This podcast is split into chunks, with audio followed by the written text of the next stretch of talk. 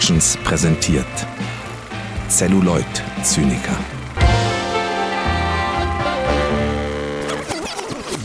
Und damit herzlich willkommen zu einer neuen Ausgabe von Celluloid Zyniker. Heute wieder in der Stammbesetzung mit meinem guten Kumpanen Moritz Fürste.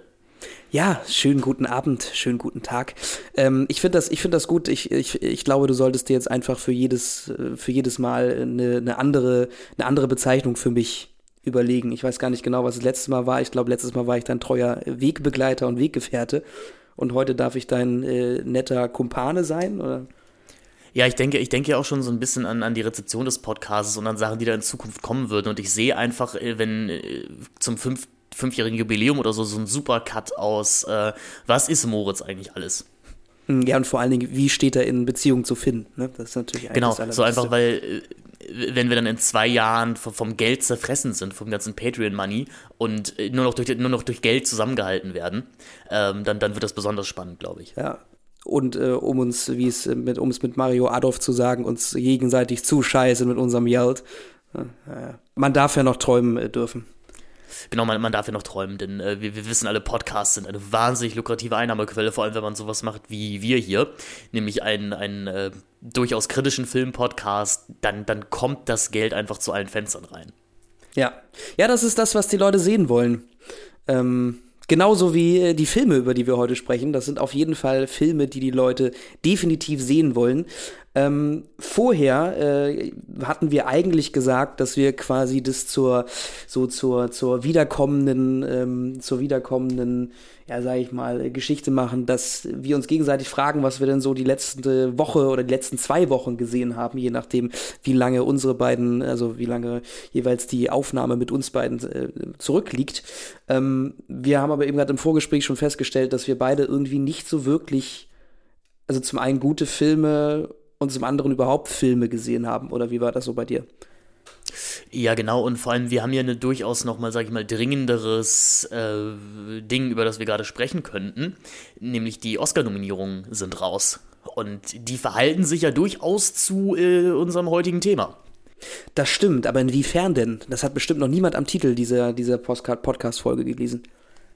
Nein, genau, denn die wahrscheinlich große Überraschung dieser Oscarsaison sind die neuen Nominierungen für die deutsche Produktion äh, im Westen nichts Neues. Und über die wollen wir heute reden, aber nicht nur über die 2022er Verfilmung. Nein, wir reden über alle drei äh, Verfilmungen von Erich Remarques äh, einflussreichem und bedeutendem deutschen Literaturklassiker. Also einmal über die beiden US-Fassungen von 1930 und von 1979 und dann eben über äh, Edmund Bergers Fassung von 2022. Und da interessieren uns natürlich ein paar Fragen. Zum einen, wir haben beide das Buch in Teilen gelesen. Also ähm, keine Angst, es wird kein Literaturpodcast hier werden, aber äh, die Vorlage ist uns beiden durchaus bekannt. Also, also man, man, muss, man, man, muss dazu kurz sagen, äh, bevor du jetzt sagst, ich hätte alles gelesen. Ich habe vor einer Woche angefangen, das zu lesen und bin leider aufgrund äh, der zeitlichen äh, Schwierigkeiten nicht, also eher so bis zur Hälfte durchgekommen. Aber du äh, hast auch schon die ein oder andere wissenschaftliche Auseinandersetzung damit gehabt ne? Genau, und ähm, ich werde eventuell hier und da ein paar Mal was zitieren aus äh, meiner Hausarbeit. Uh, so they put a rifle in my hand, sent me off to a foreign land. Im Westen nichts Neues als Bildungsroman. die ui, ich ui, für ein. Äh, wie, wie, äh, wie viel hattest du, also wie doll hast du dich gefeiert nach diesem Titel? Ähm, es war ja grundsätzlich immer, oder es ist ja mein Ziel im Studium, jede Hausarbeit mit einem Popsong zu betiteln. Also Ach, das, das ist, es, äh, es ist grundsätzlich oder es war dein Ziel? Das ist mein Ziel. Also das ist mein Ziel. Ich, ich, ich möchte für jede Hausarbeit, die ich schreibe, einen passenden Popsong äh, in der Überschrift haben. Und bei Im Westen nichts Neues war es ein bisschen schwer, weil mir nicht so aktiv in den, in den Sinn kam. Aber dann, dann dachte ich an den alten Bruce Springsteen-Klassiker äh, Born in the USA. Und daher stammt eben diese Textzeile. Und äh, das passt ja auch ungefähr zum, äh, zum Roman, denn auch in dem Song Born in the USA geht es ja halt auch darum, wie der Vietnamkrieg das Leben eines jungen Soldaten zerstört hat und jetzt kommt er eben zurück in die Heimat und merkt, hier hat niemand auf ihn gewartet und er passt nicht mehr in die Nachkriegsgesellschaft. Eventuell ja auch alles Themen, die uns äh, bei Im Westen nichts Neues wieder begegnen werden. Ganz eventuell, ja, äh, definitiv. Ähm, also finde ich, finde ich super, dass du das gemacht hast. Ich, äh, ich würde mich auch dafür interessieren, das sage ich jetzt schon mal. Äh, können wir natürlich abseits dieses Podcasts machen. Oder wir machen irgendwann ein tolles, großes Best-of äh, deiner Popsong-Überschriften. Ähm, äh, ich war immer so ein großer Fan von äh, weirden irgendwie Zwischenüberschriften. Da habe ich mich immer ausgetobt. Bei den, bei den großen, sag ich mal, Titeln der Hausarbeiten immer, glaube ich, gar nicht so, aber so diese Untertitel, das war, das war immer mein, immer mein Ding. Ähm, ja, wollen wir kurz, ich glaube, wenn wir jetzt einen kompletten Überblick und mal alle, alle verschiedenen Kategorien der Oscar-Nominierung durchgehen, dann wird das hier definitiv zu lang. Aber vielleicht können wir mal so über ein, zwei Überraschungen sprechen. Eine Überraschung hast du jetzt ja eben gerade schon angesprochen. Da sind die neuen Nominierungen für Im Westen nichts Neues, unter anderem als bester Film, ähm, dann aber auch als ähm, äh, aber auch, glaube ich, für das beste adaptierte Drehbuch, für den besten Ton, für die beste Filmmusik. Äh, also da kommt einiges zusammen. Genau, wir, wir, sprechen natürlich nur über die relevanten Kategorien, die alle Leute interessieren. Also ähm, sowas wie äh, Best äh, Animated Feature Film, Best Animated Short Film und Best Costume Design. Ähm, so Wegwerfkategorien wie bester Film sag ich mal, das hat ja Gründe, warum die Academy das schneiden wollte, ne? Ja, genau, ja, ja. Ich glaube, ich, ich glaube, das war ein Beispiel für einen Gag, der nicht ankommt. Also das war so ein Gag, der in meinem Kopf besser klang, als er dann eigentlich als, ist. Als er, ja, ja, das ist, das, das ist dann immer so das Problem. Ähm, ich habe mich letztens schon wieder mit, mit jemandem unterhalten, der partout meine Ironie nicht verstehen wollte. Also ich glaube, ich habe irgendwie dreimal hintereinander etwas gesagt, was ich sehr ironisch gemeint habe.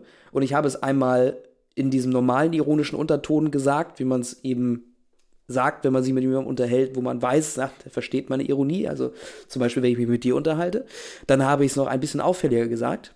Und dann habe ich gemerkt, dass es immer noch nicht ankam. Und dann habe ich es sehr drauf angelegt. Und siehe da, es wurde immer noch nicht verstanden. Und da frage ich mich, wie das funktioniert, dass man Ironie nicht versteht. Ich habe das Gefühl, das ist vor allem ein Phänomen, was einem dann so bei alten Menschen irgendwann begegnet die alles für bare Münze nehmen. Die dann einfach alles für bare Münze nehmen, was du sagst. Ähm, und da, da muss man ja sagen, da ist die Aufklärung dann ja auch einfach gescheitert. das muss man definitiv sagen. Ja, das Problem war, diese Person war nicht mal wirklich alt. Also es war eher so, eher so mit 30er. Ähm, ich war ein bisschen verwundert, aber naja, das jetzt nochmal eben abseits davon. Äh, genau, ja, und natürlich. so werden Leute einfach gecancelt, weißt du? Da, da, machst du, da machst du einen unverfänglichen Witz über, was weiß ich, über was macht man denn unverfängliche Witze? Über über Krieg. Über Kinderarbeit. Ach über so, Krieg ja. oder über Kinderarbeit. Ne? Da machst nimmst du ein unverfängliches Thema und sofort bist du gecancelt. Ne? Passiert ja den Besten. Passiert den Besten. Genau, passiert den Besten. Ähm, genau, deswegen werden wir jetzt nur über diese unwichtigen Kategorien äh, sp sprechen, wie äh, bester, bester Feature-Film. Ähm, gut, bester Hauptdarsteller äh, können wir auch noch mal reingucken. Also was sind denn, äh, was sind denn abseits von diesen Nominierungen im Westen nichts, äh, von im Westen nichts Neues äh, noch irgendwie Dinge, die dich stark überrascht haben? Also ich glaube, am meisten überrascht hat mich tatsächlich, dass äh, Top Gun Maverick als bester Film nominiert ist. Das ist dann, da, da kommen wir nämlich an, einfach an eine spannende Frage, wie die Oscars diesen besten Film definieren. Denn ich, ich, ich will Top Gun Maverick ja gar nicht absprechen, dass das ein durchaus äh, befriedigendes und gelungenes Kinoerlebnis war, als ich den gesehen habe. Aber ähm, sorry, liebe Boomer an dieser Stelle, das ist, das ist jetzt wirklich kein herausragender Film. Das ist ein, ein handwerklich sehr, sehr gut gemachter und sehr, sehr konsequent durchgezogener Film, der aber eine Geschichte erzählt, die wir schon immer, ähm, also die, die Hollywood schon häufiger mal erzählt hat. Mhm das ist dann, glaube ich, der Punkt, wo, wo die Oscars sich so ein bisschen, die stehen ja, standen ja auch immer mal in der Kritik, dass sie eben nicht keine populären Filme berücksichtigen würden, sondern immer nur diese blöden Kunstfilme das ist jetzt keine Meinung, die ich teile, aber das ist ja durchaus eine Kritik, die vorgebracht wurde. Es gab ja auch diese lange Debatte für, führen Sie eine Kategorie ein, Best Popular Feature Film oder sowas. Äh, also Top Gun Maverick hat mich sehr überrascht, dass es da drin ist. Ich gehe nicht davon aus, dass er was kriegt.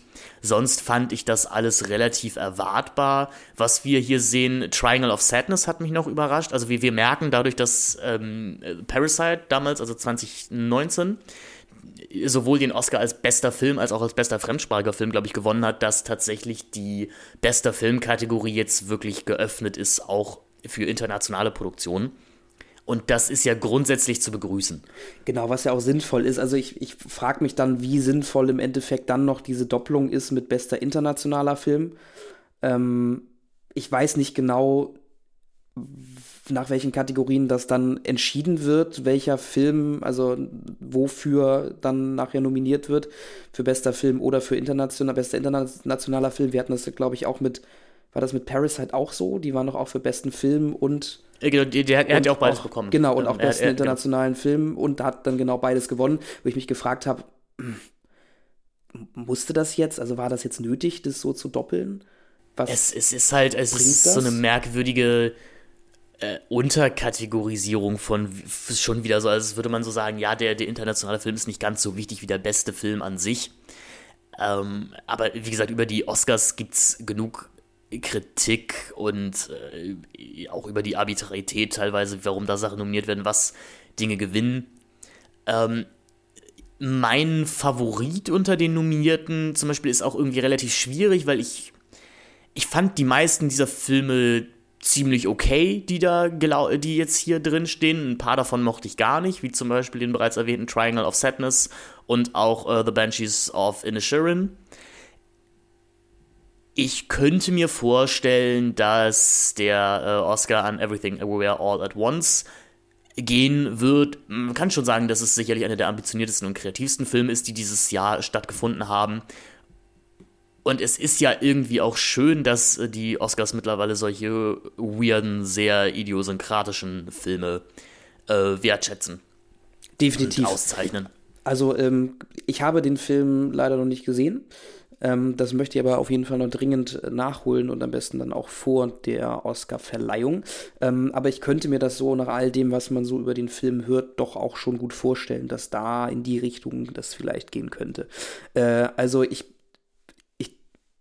ich weiß jetzt zum Beispiel auch nicht, wenn wir jetzt, weil du jetzt auch gerade meintest, eben wegen Top Gun Maverick, dass der handwerklich gut gemacht ist, verstehe ich dann auch nicht so ganz, warum Avatar irgendwie da also ich kann es irgendwie nachvollziehen, aber es ist dann doch irgendwie verwunderlich. Den habe ich leider bisher auch noch nicht gesehen, deswegen vermag ich mir da jetzt noch keine großen, ähm, äh, irgendwie großen ähm, ähm, äh, Urteile drüber zu bilden. Ähm, aber ist das nicht auch ein Film, der einfach technisch gut ist, aber von der Story her einfach wirklich super austauschbar? Und dann frage ich mich, das, warum sowas ja. dann als bester Film äh, nominiert wird. Ja und nein. Also ich, ich, sehe das, was Avatar angeht, ein bisschen anders alles. Also ich, ich, ich, ich finde es da ein bisschen zu kurz gegriffen zu sagen, dass das nur ein perfektes Technik-Showcase ist. Um, um hier die Zeit auch nicht äh, weiter zu strecken, als, ähm, als man es tun muss. Ich würde da tatsächlich meine, meine Kritik auf den Fluxkompensator dann einmal hier kurz empfehlen. Ich, ich finde schon, dass Cameron hier narrativ ein paar interessante Dinge macht, die man einem Mainstream-Blockbuster so vielleicht auch nicht ganz zutrauen würde. Ich habe aber sowieso das Gefühl, wenn wir uns diese Best Pictures angucken, das sind alles Filme, die auch sehr immersiv sind, also die auch irgendwie sehr von einem Kinoerlebnis äh, geprägt sind. Also All Quiet on the Western Front, Avatar, Elvis und auch Everything Everywhere All at Once, das, das sind im weitesten Sinne auch sehr performative Filme, die, äh, die auf einer großen Leinwand erlebt werden wollen und die dich als Zuschauerin auch wirklich mit einbeziehen. Und dann haben wir halt so, und äh, Top Gun Maverick natürlich auch, ähm, und dann haben wir halt so merkwürdige Ausreißer. Also dann haben wir halt The Fablemans, was, was wahrscheinlich der klassischste Oscar-Film ist, der hier drin steht. Äh, Banshees of Inisherin auch. Also so zwei schon in Capital wichtige Filme über in, im Fall von Fablemans Spielberg, der seine eigene Karriere verhandelt und bei Inisherin natürlich einen, einen synekdokischen Film über den ähm, Irland-IRA-Konflikt äh, mit Triangle of Sadness, eine Satire auf die Reichen und Schönen und auf die, über die Schere von Arm und Reich. Es sind allerdings auch, muss man sagen, das sind, es sind keine subtilen Filme, vielleicht bis auf Tar äh, von Todd Field. Also das ist tatsächlich der Film, an dem mein Herz am meisten hängt. Das ist auch äh, einer der Filme, die mich letztes Jahr am meisten begeistert haben. Ich würde mich sehr freuen, wenn, wenn Tar gewinnen würde, weil das fand ich auch eine wahnsinnig spannende Auseinandersetzung mit dem Künstlerroman bzw. Künstlerfilmgenre an sich und auch mit der Frage, wie man eine, in diesem Fall ja eine Künstlerin im Film darstellen kann und welche verschiedenen Sichtweisen man, man auf so eine Figur haben kann. Ich würde mich sehr freuen, wenn Tar das kriegen würde. Ich glaube aber, es, ich könnte mir vorstellen, es geht an Everything Everywhere All at Once oder an The Fablemans um Spielberg zum Ende seiner Karriere, denn Fablemans hat auch irgendwie sowas Endgültiges. Äh, hm. Um ihm da am Ende nochmal zu sagen, Mensch, Steven, äh, du warst echt ein guter. Ich meine, sein letzter Oscar, den gab es damals für Schindlers Liste, der ist jetzt ja auch schon ein bisschen her. Bisschen war, ja. Und äh, man, man muss schon sagen, es ist der erste relevante Spielberg-Film, würde ich sagen, seit wahrscheinlich München. Also seit auch jetzt irgendwie gut 15, 16 Jahren. Hm. Ja, also was, ähm, wenn wir jetzt nochmal zurückgehen zu Überraschungen, also vielleicht ist es auch gar keine große Überraschung, aber ich hätte tatsächlich erwartet, dass Babylon noch ein, zwei mehr ähm, Nominierungen erhält. Also gerade was so beste Hauptdarstellerin angeht. Ähm, und vielleicht sogar auch äh, beste Regie. Babylon hat, glaube ich, jetzt vor allen Dingen Filmmusik, das sehe ich auch total und ich glaube noch irgendwie eine, zweite Nominierung, vielleicht glaube ich bestes Kostümbild oder so. Das kann ich jetzt aber hier gerade nicht so schnell heraus. Wir, man muss aber ja sagen, wir, wir sind ja mit unserer Meinung zu Babylon auch nicht wirklich alleine. Also das ist, das ist ja auch ein, sag ich mal, einfach so ein klassischer Film, in dem die Kritik und vor allem die Kritik in den USA sich, glaube ich, sehr einig war, dass man Babylon auslassen kann. Also es ist und übrigens ich ja, glaube schon, Kostümdesign. Ja, ja. Sorry. Und, ich, und ich, ich könnte mir auch schon vorstellen, dass, dass die Academy da auch hingeschielt hat und gesagt, okay, wir, wir, wir können jetzt eigentlich keinen Film, der von, ähm, von der Kritikerseite relativ unisono nicht ganz verrissen wurde, aber einfach als sehr uninteressant äh, abgestraft wurde als besten Film nominieren. Ich meine, gut, das haben sie auch nee, also, schon ein paar also Mal gemacht. Ich hätte, jetzt, ich hätte jetzt auch gar nicht unbedingt gesagt, dass man ihn unbedingt als besten Film oder so nominieren muss. Ähm, ich hätte halt nur gedacht, dass er gerade in den handwerklichen Kategorien vielleicht noch ein bisschen äh, breiter vertreten ist, also gerade was vielleicht Kameraarbeit angeht oder eben äh, auch irgendwie Ton oder solche Geschichten. Ähm, oder bestes Originaldrehbuch oder irgendwelche ne, solche Geschichten. Ähm, ich, bester Film, das sehe ich total, dass das, äh, dass das dafür nicht reicht. Ähm, aber wie gesagt, so ein, zwei andere Kategorien hätte ich irgendwie erwartet. Ich habe mich noch sehr gefreut über Paul Mescal als besten Hauptdarsteller für After Sun, was tatsächlich auch mein, mein Lieblingsfilm letztes Jahr war. Ähm, After Sun, toller, toller Film und auch eine tolle Leistung von Paul Mescal, vor allem weil es jetzt keine typische Oscar-Performance ist. Also das ist eine sehr reduzierte, sehr zurückgenommene Hauptdarstellerleistung, die der gute Herr da bringt. Da würde ich mich wahnsinnig freuen, wenn er das bekommen würde. Ich könnte mir aber vorstellen, dass die Academy der Academy bleibt und Austin Butler für Elvis nominiert. Vor allem, äh, beziehungsweise auszeichnet, vor allem nach so Interviews, wo er meinte, ähm, diese Elvis-Sprechweise, er, hat sich, er hätte sich da so tief in, den, in die Figur Elvis reingestürzt, dass, dass die auch immer in ihm bleiben wird wahrscheinlich von der Transformation her wäre Brandon Fraser sicherlich ganz weit vorne, der aber ja auch schon den Golden Globes bewusst ferngeblieben ist und ich denke nicht, dass die Academy ihm da einen Oscar gibt, nur damit er nochmal nicht kommt. Wofür, wo ich, wofür ich ihm auch nur alle Props und Sympathien der Welt geben kann. Also, dass er eben sagt, er wäre ein ganz schöner Heuchler, wenn er jetzt zehn Jahre Hollywood als System, als menschenzerreibendes System kritisiert hätte und dann Preis von, von diesem System entgegennimmt. Ja, kann ich nachvollziehen.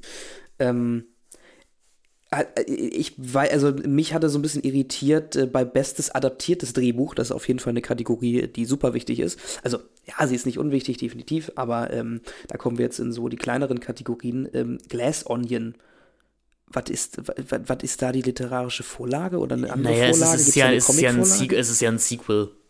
Ähm, also es ist, es ist, es adaptiert ja Figuren, die schon mal da waren. Also es ist, Top Gun Maverick ist ja auch bei adaptiertes Screenplay nominiert worden und ich glaube auch einfach, weil es eben eine Fortsetzung ist. Ich, ich könnte mir vorstellen, dass immer, wenn du äh, einen Film, also wenn du eine Fortsetzung machst, die. Also wenn du eine Fortsetzung nominierst, dann ist das ja immer irgendwo nochmal eine Adaption, keine Ahnung. Ja, ähm, vielleicht verstehe ich da auch einfach nur das Wort Adaption, also habe ich da irgendwie eine andere Definition von. Also für mich ist halt Adaption immer irgendwie eine, eine also quasi ein, ein Ausgangswerk nehmen und es eben adaptieren für den Film und jetzt gar nicht so, ein, so eine Geschichte, wie ich adaptiere quasi eine schon dagewesene Geschichte nochmal in der neuen Geschichte und nutze quasi die Vorlagen aus der anderen Geschichte. Also natürlich ist es. Ich meine, im Prinzip ist es das ja ist irgendwo. Es, ähnlich, es ist, ja, sehr es weit ist, gefasst. Ist es ein ähnlicher genau. Prozess, aber irgendwie also für mich verwunder, verwunderlich weit gefasst. Ja. Aber ansonsten habe ich, ansonsten habe ich leider auch, muss ich zugeben, bisher noch nicht viele Filme dieser Liste gesehen. Ähm, ich, ich, ich habe sehr viel davon gesehen und ich muss ganz ehrlich sagen, die Filme, die ich nicht gesehen habe, die habe ich aus gutem Grund nicht gesehen, weil sie mich nicht die Bohne interessieren. Also nichts, doch alles gegen Bardo, Files Chronicle of a Handful of Truths, aber ey, sorry, ich bin mit Inyarito durch. Also so. der wurde aber auch, also äh, für den Film wurde er doch aber auch in der Kritik eher ähm, abgewiesen, oder nicht? Glaube ich auch. Ähm, wie gesagt, ich, ich weiß, dass, dass du Birdman ja zum Beispiel noch ganz gerne magst. Ich, ich, ich kann Birdman, ich, ich ertrag Birdman nicht. Hm. Ja, also bei, bei Birdman, das muss ich natürlich dazu sagen, ist es bei mir vor allen Dingen eben diese Verschränkung von der Theaterthematik und der Filmthematik und dass du halt genau, auch so ein bisschen ja. medial äh, übergreifend da probierst, eine Geschichte zu erzählen. Ähm, ob der Film im Endeffekt so gut ist, äh, wie der dann auch bei den Oscars angepriesen wurde, das ist bestimmt debattierbar. Ähm, für mich ist es aber eben vor allen Dingen auch äh, privat und da, ich, da werde ich jetzt mal ein bisschen genau. privat, ähm, ist es für mich privat einfach irgendwie eine recht starke Zäsur gewesen, dieser Film, weil ich den, glaube ich, zu meinem, wann war das, 2014 oder so, zu meinem 14. Geburtstag im Kino, war das 2014? Ich glaube ja. Ja, 2013 oder 2014. Ja, ähm, ich, ich, ich, meine, ich habe ihn 2014 im Kino gesehen, also im, im Februar 2014, das heißt, kann sein, dass er 2013 rausgekommen ist. Ähm, habe ich ihn gesehen und da ist irgendwie meine Liebe zum Film nochmal wieder richtig aufgeblüht. Ähm, Frag mich nicht genau warum, aber höchstwahrscheinlich hat es viel mit dieser Verschränkung von Theater und Film zu tun und es, es war auf jeden Fall auch der erste Film, den ich auf Englisch im Kino gesehen habe. Also da, da bin ich mit meiner damaligen Schulgang äh, nach, nach Hamburg ins Savoy gefahren und wir haben uns wahnsinnig erwachsen gefühlt, weil wir jetzt äh, einen Film in, in OV, also in, in Originalsprache, in einem, in Anführungszeichen, richtigen Kino gucken. Und, und das man, passiert man, nicht allen Tagen. Nein, und man, man hat sich natürlich auch irgendwie. Das war sicherlich auch so dezidiert der erste richtig erwachsene Film, in Anführungszeichen, den ich, den ich im Kino geguckt habe. Also, wo, wo du dann auch selber merkst, dass das ist jetzt hier nicht mehr Harry Potter oder ähm, American Pie oder sowas. Das ist jetzt ein, das ist ein richtiger Film, in Anführungszeichen. Und das, das strahlt Birdman ja auch sehr aus zu jeder Zeit, dass er dir sagt, guck mal, ich bin, ich bin ein großer, wichtiger Film über, über die Kunst an sich. Genau, aber das schafft Inyarito ja generell irgendwie mit all seinen Filmen. Ja, ich, ähm, ich, also ich, ich kenne sein, Frühwerk, ich kenn sein Frühwerk nicht, aber alles, was auf jeden Fall ab, ab und nach Birdman kam. Also man kann, ich, ich möchte Amores Perros, seinem Debütfilm, seine Relevanz gerade für den mexikanischen Film auch nicht absprechen. Ähm, ich, ich mag keine Bestrafungsfilme, sage ich mal so. Also ich, ich mag keine Filme, deren einzige Legitimität Legitimation ist, mir Leid und Elend zu zeigen und mir als Zuschauer eine richtig schlechte Zeit zu bereiten. Und darin ist Inyarito in seinem Frühwerk sehr, sehr gut. Also Amores Perros, äh, 21 Gramm und Babel, das sind ja einfach Filme, die dir zeigen, wie furchtbar die Menschheit ist und wie schlimm die Welt ist und wie alles am Ende schlimm und schlecht wird. Und alles, was schief geht, gehen kann, geht schief. Das wird natürlich häufig getragen durch, durch tolle darstellerische Leistungen und auch Amadeus Perros hat eine ganz spannende ähm, dreigliedrige Geschichtsstruktur, wo man dann auch erst, also es ist auch so eine gewisse Art Episodenfilm, wo man dann auch erst am Ende merkt, wie die drei Geschichten sich beeinflusst haben. Ich möchte, ich möchte jetzt hier gar nicht so viel, also was ich, sagen wir so, was ich hier qualitativ werten ist über Inyarito sage, das ist mein persönliches Gusto. Und ich, ich möchte niemandem absprechen, dass er Spaß mit, mit Inarito-Filmen hat oder die für besonders gut hält. Ich persönlich mag ja auch Michael Haneke-Filme nicht so gerne und da, das sind ja auch gute Filme. Also, das ist ja auch ein, ein guter, guter Regisseur, der Haneke. Die sind einfach nur nichts für mich. Und deswegen vielleicht auch einfach nur als, weil uns, weil, weil mich hier und da die Kritik äh, oder die, die Rückmeldung eigentlich, dass, dass wir in Babylon teilweise etwas zu, zu abwatschend gewesen wären. Wir wollen natürlich keine ZuschauerInnen hier kränken mit unseren Meinungen. Das sind, wie gesagt, einfach nur unsere Meinungen. Wir versuchen, die so fundiert und begründet wie möglich darzustellen. Wir möchten euch damit eure Meinung und eure Position aber überhaupt nicht absprechen. Das möchte ich an dieser Stelle einmal sagen. Wir freuen uns vielleicht gerade sogar darüber, wenn ihr was Gegensätzliches seht und äh, euch bei uns meldet und uns erzählt, warum wir vielleicht Unrecht hatten oder warum ihr was anders seht. Also bitte fühlt euch nicht getränkt, gekränkt, wenn wir vielleicht aus Versehen mal über euren Lieblingsfilm oder euren Lieblingsregisseur, Regisseurin, SchauspielerInnen was Böses sagen. Wir meinen es gar nicht so. Also doch natürlich schon, aber wir, wir wollen euch nicht verletzen. Genau, also das, das muss man schon differenzieren, Herr Benkert. Ähm, also das kann ich auch aus persönlicher Erfahrung sagen. Also viele Filme, die ich sehr toll fand und die auch unser, unser Dritter im Bunde, der Paul, äh, auch immer sehr toll findet. Ähm, findet Finn äh, häufig auch nicht wirklich gut und ähm, ja, wir müssen halt damit leben. Ne? Es ist ja auch manchmal andersrum. Es gibt ja auch Filme, die ich richtig, richtig toll finde, die ihr zum Beispiel nicht mögt.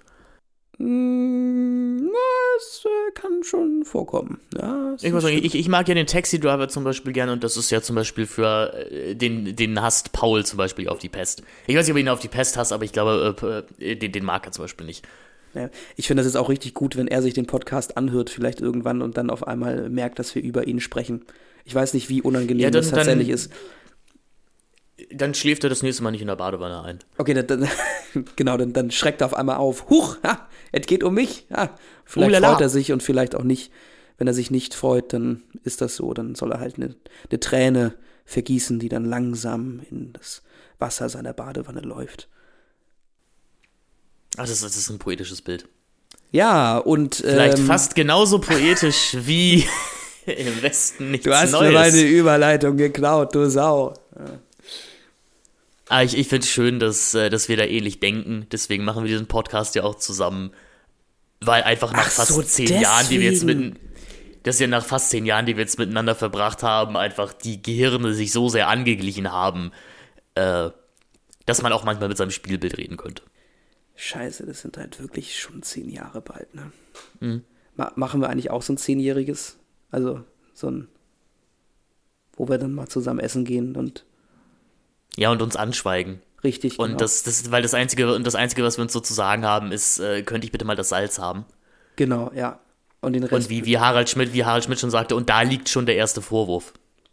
Ja, genau. Ähm, nee, weil, weil alles, was wir uns zu sagen haben, sagen wir im Podcast und dann äh, haben wir uns auch leer geredet erstmal. Ne? Ja, jetzt haben wir irgendwie ja. die Überleitung so ein bisschen liegen lassen. Die hätten wir eigentlich sehr gut nutzen können. Aber wir können jetzt ja quasi über Umwege, ähm, also ohne Überleitung, jetzt zu unserem äh, Thema kommen. Und zwar im Westen nichts Neues nach dem Roman von Erich Maria Remarque. Genau, im Westen nichts Neues von Erich Maria Remarque einer der größten Literaturklassiker und wahrscheinlich auch einer der wichtigsten Bücher des 20. Jahrhunderts äh, auf die deutsche Literatur gesehen, vielleicht auch auf die Weltliteratur gesehen. Es hat schon seinen Grund, warum dieser Roman in so gut wie jeder Kanon-Literaturliste auftaucht. Denn es ist äh, natürlich eine der ersten Auseinandersetzungen mit einem noch sehr jungen Traumata der deutschen Geschichte, nämlich dem Ersten Weltkrieg.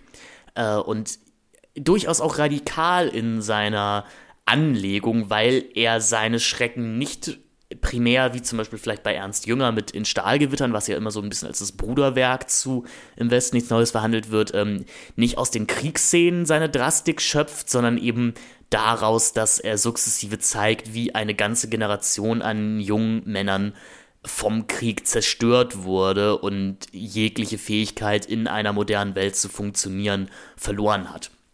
Da ist nämlich natürlich auch besonders spannend, dass es ein äh, Vorwort gibt zu diesem Roman, der in den ersten beiden Verfilmungen auch äh, übernommen wird, nämlich dieses Buch soll weder eine Anklage noch ein Bekenntnis sein, es soll nur den Versuch machen, über eine Generation zu berichten, die vom Kriege zerstört wurde, auch wenn sie seinen Granaten entkam. Da muss man sagen, das ist, das ist durchaus programmatisch für den ganzen Roman zu sehen, das ist kein, dieser Roman folgt keinem Spannungsbogen, das ist vielleicht teilweise sogar ein bisschen dröge, das zu lesen. Der Roman wird ungefähr auch der neuen Sachlichkeit zugeordnet. Äh, Remarque ähm, ästhetisiert hier nichts. Also das, ähm, wir, wir, wir äh, krallen uns hier nicht mit den Nägeln fest und fragen uns, oh, wird unser Protagonist überleben?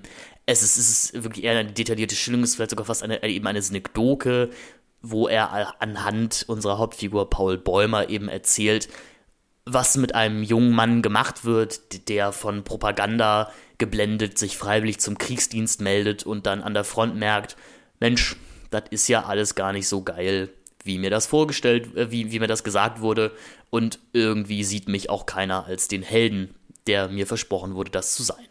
Sehr guter Roman an dieser Stelle, möchte ich einmal sagen, lohnt durchaus die Lektüre und ich persönlich finde eben, dass nicht, nicht der Krieg im Vordergrund steht, sondern eben äh, die Frage nach Bildung und wie Bildung und sicherlich auch so ein gewisses humanistisches Ideal der Aufklärung durch den Krieg, also durch, durch den Ersten Weltkrieg zerstört wurde und irgendwie auch irreversibel zerstört wurde, vielleicht auch für ein ganzes Land. Und jetzt gibt es eben drei große Verfilmungen dieses Romanes. Äh, es gibt eine von 1930 und eine von 1970, die eben beide aus den Vereinigten Staaten kommen, was ja schon mal spannend ist, also dass, dass die USA eben einen, einen großen deutschen Literaturklassiker adaptieren und eben eine 22er-Fassung. Die 30er-Fassung, äh, da möchten wir gar nicht so tief drauf eingehen, weil wir sind eben beides keine Filmhistoriker, wir sind auch keine Filmwissenschaftler. Ähm, der hat natürlich eine wahnsinnig spannende Zensurgeschichte, weil es ähm, auch eben ein Film ist, der sehr stark von dem von der NSDAP zensiert wurde, weil die mit dieser so cool ist das gar nicht, wenn du junge Männer in den Krieg schickst, Attitüde vielleicht äh, ein paar Probleme hatten, so ihre eigenen Ideen betreffend. Ich empfehle da ähm, die tolle neue Ultimate-Fassung, die vor ein paar Wochen rausgekommen ist von Im Westen nichts Neues, wo wirklich äh, auf mehreren Blu-rays und in einem wahnsinnig und fast schon absurd detaillierten Essay äh, auf die spannende Geschichte dieses Films eingegangen wird. Moritz, wie fandest du es grundsätzlich äh, Im Westen nichts Neues von 1930? Ah ja, also erstmal ähm, fand ich es erstaunlich, wie künstlerisch der umgesetzt war. Also, ähm, wir reden ja später auch noch über den äh, 79er-Film, ähm, wo ich jetzt schon mal die These aufstelle, beziehungsweise die Behauptung, dass ich den jetzt nicht sonderlich künstlerisch umgesetzt finde. Ähm, aber das äh, vielleicht eine These, die wir für die Diskussion zurückstellen können. Ähm, Im Westen nichts Neues aus, von 1930 ähm, weiß ich nicht, ist, ist irgendwie zum einen auch erstaunlich blutleer und überlässt viel der Fantasie der Zuschauenden. Also es gibt bei, bei der 1930er Version was mir auf jeden Fall sehr aufgefallen ist, um jetzt erstmal so, so die, die gröbsten Dinge einmal, ähm, einmal aufzubreiten, ähm, dass es immer wieder Szenen gibt, also ich erinnere mich da irgendwie zum einen an einige Szenen, die auf dem Schlachtfeld selber stattfinden, aber auch Szenen wie zum Beispiel, ähm, wenn da die drei äh, Jungs sich mit den ähm, französischen äh, Mädchen einlassen, ähm, gibt es immer wieder Szenen, wo die Kamera irgendwie ein recht spannendes Schattenspiel aufgreift oder quasi etwas aufnimmt, was jetzt nicht explizit das Augenmerk eigentlich wäre und eben nur Stimmen im Hinter, also Stimmen aus dem Off quasi ähm, äh, hören lässt. Und dadurch entwickelt sich eben so eine ganz spannende Fantasie oder eine ganz spannende Vorstellung, wie es denn sein könnte. Also es, es, es, wird gar nicht mal wirklich viel explizit gezeigt. Das wird sowieso irgendwie in dem, in dem Film wenig, sondern es, es ist irgendwie eine ganz spannende Form der Ästhetisierung und Darstellung. Also wenn es gewalttätig wird, dann fand ich, war es jetzt auch nicht wenig hart, aber es ist zum Beispiel sehr blutleer und wie gesagt eben recht spannende, eine recht spannende Abs Abstinenz von Gewalt oder von den expliziten Bildern. Genau, man, man muss ja sagen, wir haben 1930, der Tonfilm, der ist jetzt noch nicht so lange am Start haben wir ja in, in, in Babylon auch kurz drüber gesprochen. Und ich finde, man merkt schon noch, dass, ähm, also man merkt die Stummfilmeinflüsse und auch vielleicht auch die, sicherlich die Einflüsse des deutschen Expressionismus ist eigentlich an jeder Stelle. Das ist ein Film, den du wahrscheinlich auch ohne Ton sehr gut gucken könntest. Es gibt ja auch eine Stummfilmfassung des Filmes, die nicht bedeutend kürzer ist als die ähm, als jetzt die Fassung, die wir gesehen haben. Ähm, das, das ist ein Film der der komplett durchkomponierten Bilder. Das hat auch was sehr Theatrales, äh, si äh, sicherlich. Aber ist überlässt dadurch natürlich, wie du schon gesagt hast, es, es nimmt den Zuschauer, die Zuschauerin als mündigen sehr, sehr, sehr ernst. Also er, er vertraut dir schon, dass du dir deine eigenen Schlüsse aus diesen Bildern ziehen kannst. Es gibt, ab, es, es gibt halt abseits dieser Einführungstafel, in der eben gesagt wird, das hier ist kein Abenteuer, fand ich sehr spannend. Ähm, das wird in der deutschen Fassung gar nicht übersetzt. Also es, ist, es geht ja los mit auch einer englischen Texttafel, in der relativ das gleiche steht wie auch in äh, Remarks Vorwort. Ähm, Im Englischen steht aber auch noch, das soll, this is not an adventure. Das übersetzt im Deutschen nicht, das fand ich sehr spannend. Und ich glaube, das ist auch programmatisch für den Film. Das ist auch gerade so im Gegensatz zu den existierenden Kriegsfilmen, die es schon gab. Also der Kriegsfilm ist ja mit eines der ältesten Genres des Films überhaupt. Ähm, das ist nicht spannend. Das ist auch nicht beeindruckend, was wir hier sehen vielleicht verglichen mit sowas wie Wings, was ja auch der, der erste Oscar-Gewinner der Filmgeschichte war, wo du diese großen Schlachtszenen mit Flugzeugen hast, damals, als wir noch keine richtigen Versicherungen hatten und man eine Kamera einfach auf ein Flugzeug drauf montieren konnte und sagen konnte, jo, wir fliegen mal los. Das haben wir im Westen nichts Neues, nichts. Wir haben sehr wenig Schlachtszenen. Die meisten Szenen, die wir haben, die finden eben in den Schützengräben statt, die finden in irgendwelchen Camps statt und da wird einfach ausgeharrt. Und das, das hat so eine gewisse Langeweile, also eine fast schon lebende bedrückende Langeweile, die sich auf den Zuschauer komplett überträgt und die, glaube ich, auch dieses Ausharren, was man im Krieg machen will, über, über den man wahnsinnig wird, wahnsinnig gut rüberbringt. Nicht umsonst ist das ja auch ein wahnsinnig einflussreicher Film. Also ähm, ohne im Westen nichts Neues wären Sachen wie Full Metal Jacket nicht denkbar gewesen ich würde auch sagen, einen ähnlichen Ansatz verfolgt ja Sam Mendes auch in seinem Film Jarhead, wo es ja auch sehr viel darum geht, dass Soldaten einfach ausharren und darüber wahnsinnig werden, dass eben das, was ihnen versprochen wurde, das können sie nicht liefern. Ähm, das fand ich wahnsinnig beeindruckend. Und ich habe den 30er-Film auf jeden Fall, das war für mich auch das erste Mal, dass ich ihn gesehen habe, mit, mit großem Gewinn gesehen. Und ich denke, ich, ich werde ihn mir auch wieder anschauen. Hm. Ja, man, man, muss ja auch sagen, äh, Finn ähm, hat es über Umwege geschafft, uns äh, die restaurierte Fassung ähm, zukommen zu lassen für diese, für diese Sichtung. Und das ist schon Wahnsinn. Also da war ja auch so ein kleines, kleines Featurette dabei, ähm, wo nochmal explizit äh, ge gezeigt wurde und auch erklärt wurde, wie eben dieser Film ähm, quasi digitalisiert wurde, aber eben auch, äh, ich meine natürlich, die, diese Filmrollen haben ja über die Jahre, die sie dann in irgendwelchen Archiven rumlagen, ja auch nicht äh, an Qualität gewonnen und wie dann halt eben auch dieser, dieser Film restauriert wurde, sodass wir ihn jetzt heute in wirklich ziemlich gutem Bild sehen können und vor allen Dingen auch ähm, die Kamerafahrten, die es ja auch da teilweise gibt, wirklich ähm, also die, die konnte man schon genießen. Da gab es irgendwie kaum Gewackel, wenn man dann, da gab es auch schöne Vergleichsbilder von vorher-nachher vorher Bilder, wie sah die erste Kamerafahrt zum Beispiel aus, ähm, wo wir, wo wir zuerst äh, draußen sehen, wie die äh, ganzen Stadtbewohner, äh, ich weiß nicht, ob das eine Kaiserparade war oder es war oder eine Soldatenparade, einfach nur ähm, sehen, wie die den zujubeln und dann fahren wir durchs Fenster in den Klassenraum rein. Das, ähm, ist, das ist wirklich beeindruckend. Also das, das ist das schon ist eine beeindruckende eine Kamerafahrt und die bekommt natürlich durch diese ähm, Restaurierung einfach noch eine, noch eine beeindruckendere Wirkung. Ne? Ähm, generell, das wäre jetzt auch eine Frage, die ich, die ich mal äh, an dich stellen würde, wie du das äh, empfunden hast. Ähm, fand ich, gab es sehr viele Fenstermotive und sehr viele Motive von Durchgängen oder von irgendwie Toren, äh, offenen Toren, die irgendwie quasi Charaktere so ein bisschen eingeschlossen haben, ähm, irgendwie in, in, in den Bildkompositionen. Ist dir das auch aufgefallen oder ist das nur das mir aufgefallen? Mir, das ist mir auch aufgefallen. Das hat natürlich immer so was Beobachtendes. Und das, das ist die Kamera in diesem Film ja auch. Die ist, die ist nicht in einem Protagonisten verhaftet, die die steht halt als neutraler Beobachter am Rande. Und was ich besonders spannend fand, ist auch, wir, wir haben immer mal Szenen, in der eine Figur erstmal alleine ist, aber die Kamera geht dann immer wieder raus und positioniert sie in der Gruppe. Also sagt, wie auch irgendwie Remarque in seinem Roman immer wieder, es geht hier halt nicht um den Einzelnen. Ähm, ist ein, ein, ein relativ spannender Satz zu, ähm, zu Invest nichts Neues, den ich, den ich, den ich gelesen habe, fand eben, dass es hier um die größte Kollektivierung geht, die man bis dahin kannte in der deutschen Geschichte. Und darum geht es in diesem Film eben auch. Also diese Soldaten, das sind keine Individuen, das ist, das sind, das ist ein Kollektiv. Genau, und was auch mir doch mal dazu passt, da würde ich jetzt vielleicht auch noch mal gerne eine Stelle zitieren, äh, aus Kapitel 6 müsste das sein, relativ am Anfang.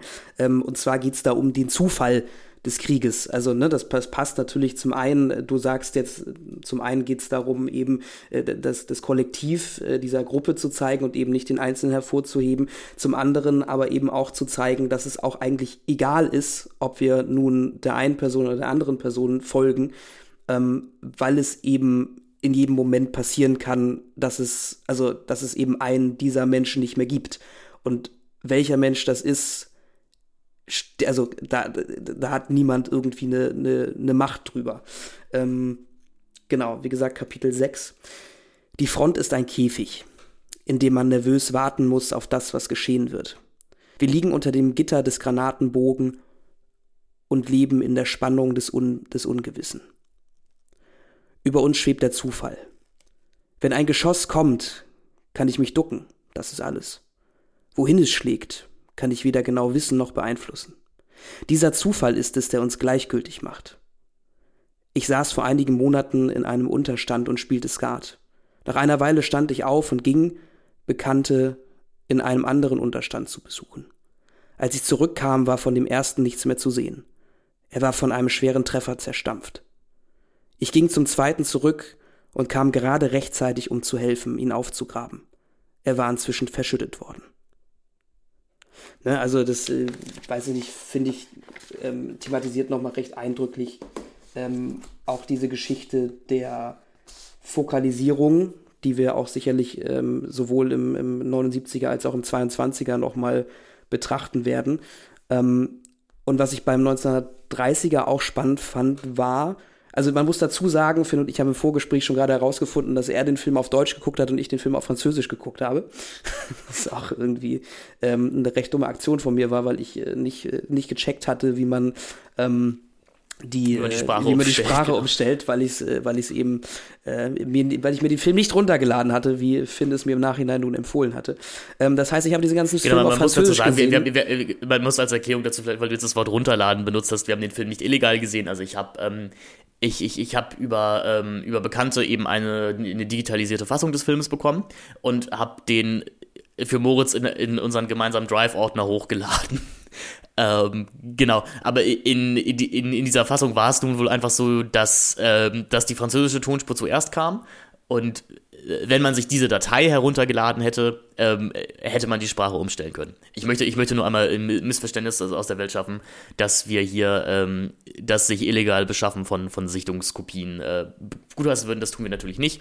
Alle Filme, die wir für diesen Podcast schauen, sind legal erworben äh, oder werden aus legalen Quellen bezogen. Genau, weil sonst müssten wir äh, für, für Papa singen gehen jeden Sonntag und das wollen wir ja nicht. Du würdest ja auch kein Auto downloaden. Wie bitte? Du würdest ja auch kein Auto downloaden. Richtig. Kennst du, ja, ja. Kennst, kennst, kennst, du den Spot noch? Das, das war ja vor dem äh, noch fünfmal das, singen. Das, das war vor dem fünfmal singen Spot. Achso, ja. nee, den, den kenne ich tatsächlich nicht. Also das ich, ich glaube, ich, bin so, ich bin so äh, Generation äh, singen tatsächlich. Ja, es ist irgendwie, äh, du würdest kein Auto downloaden.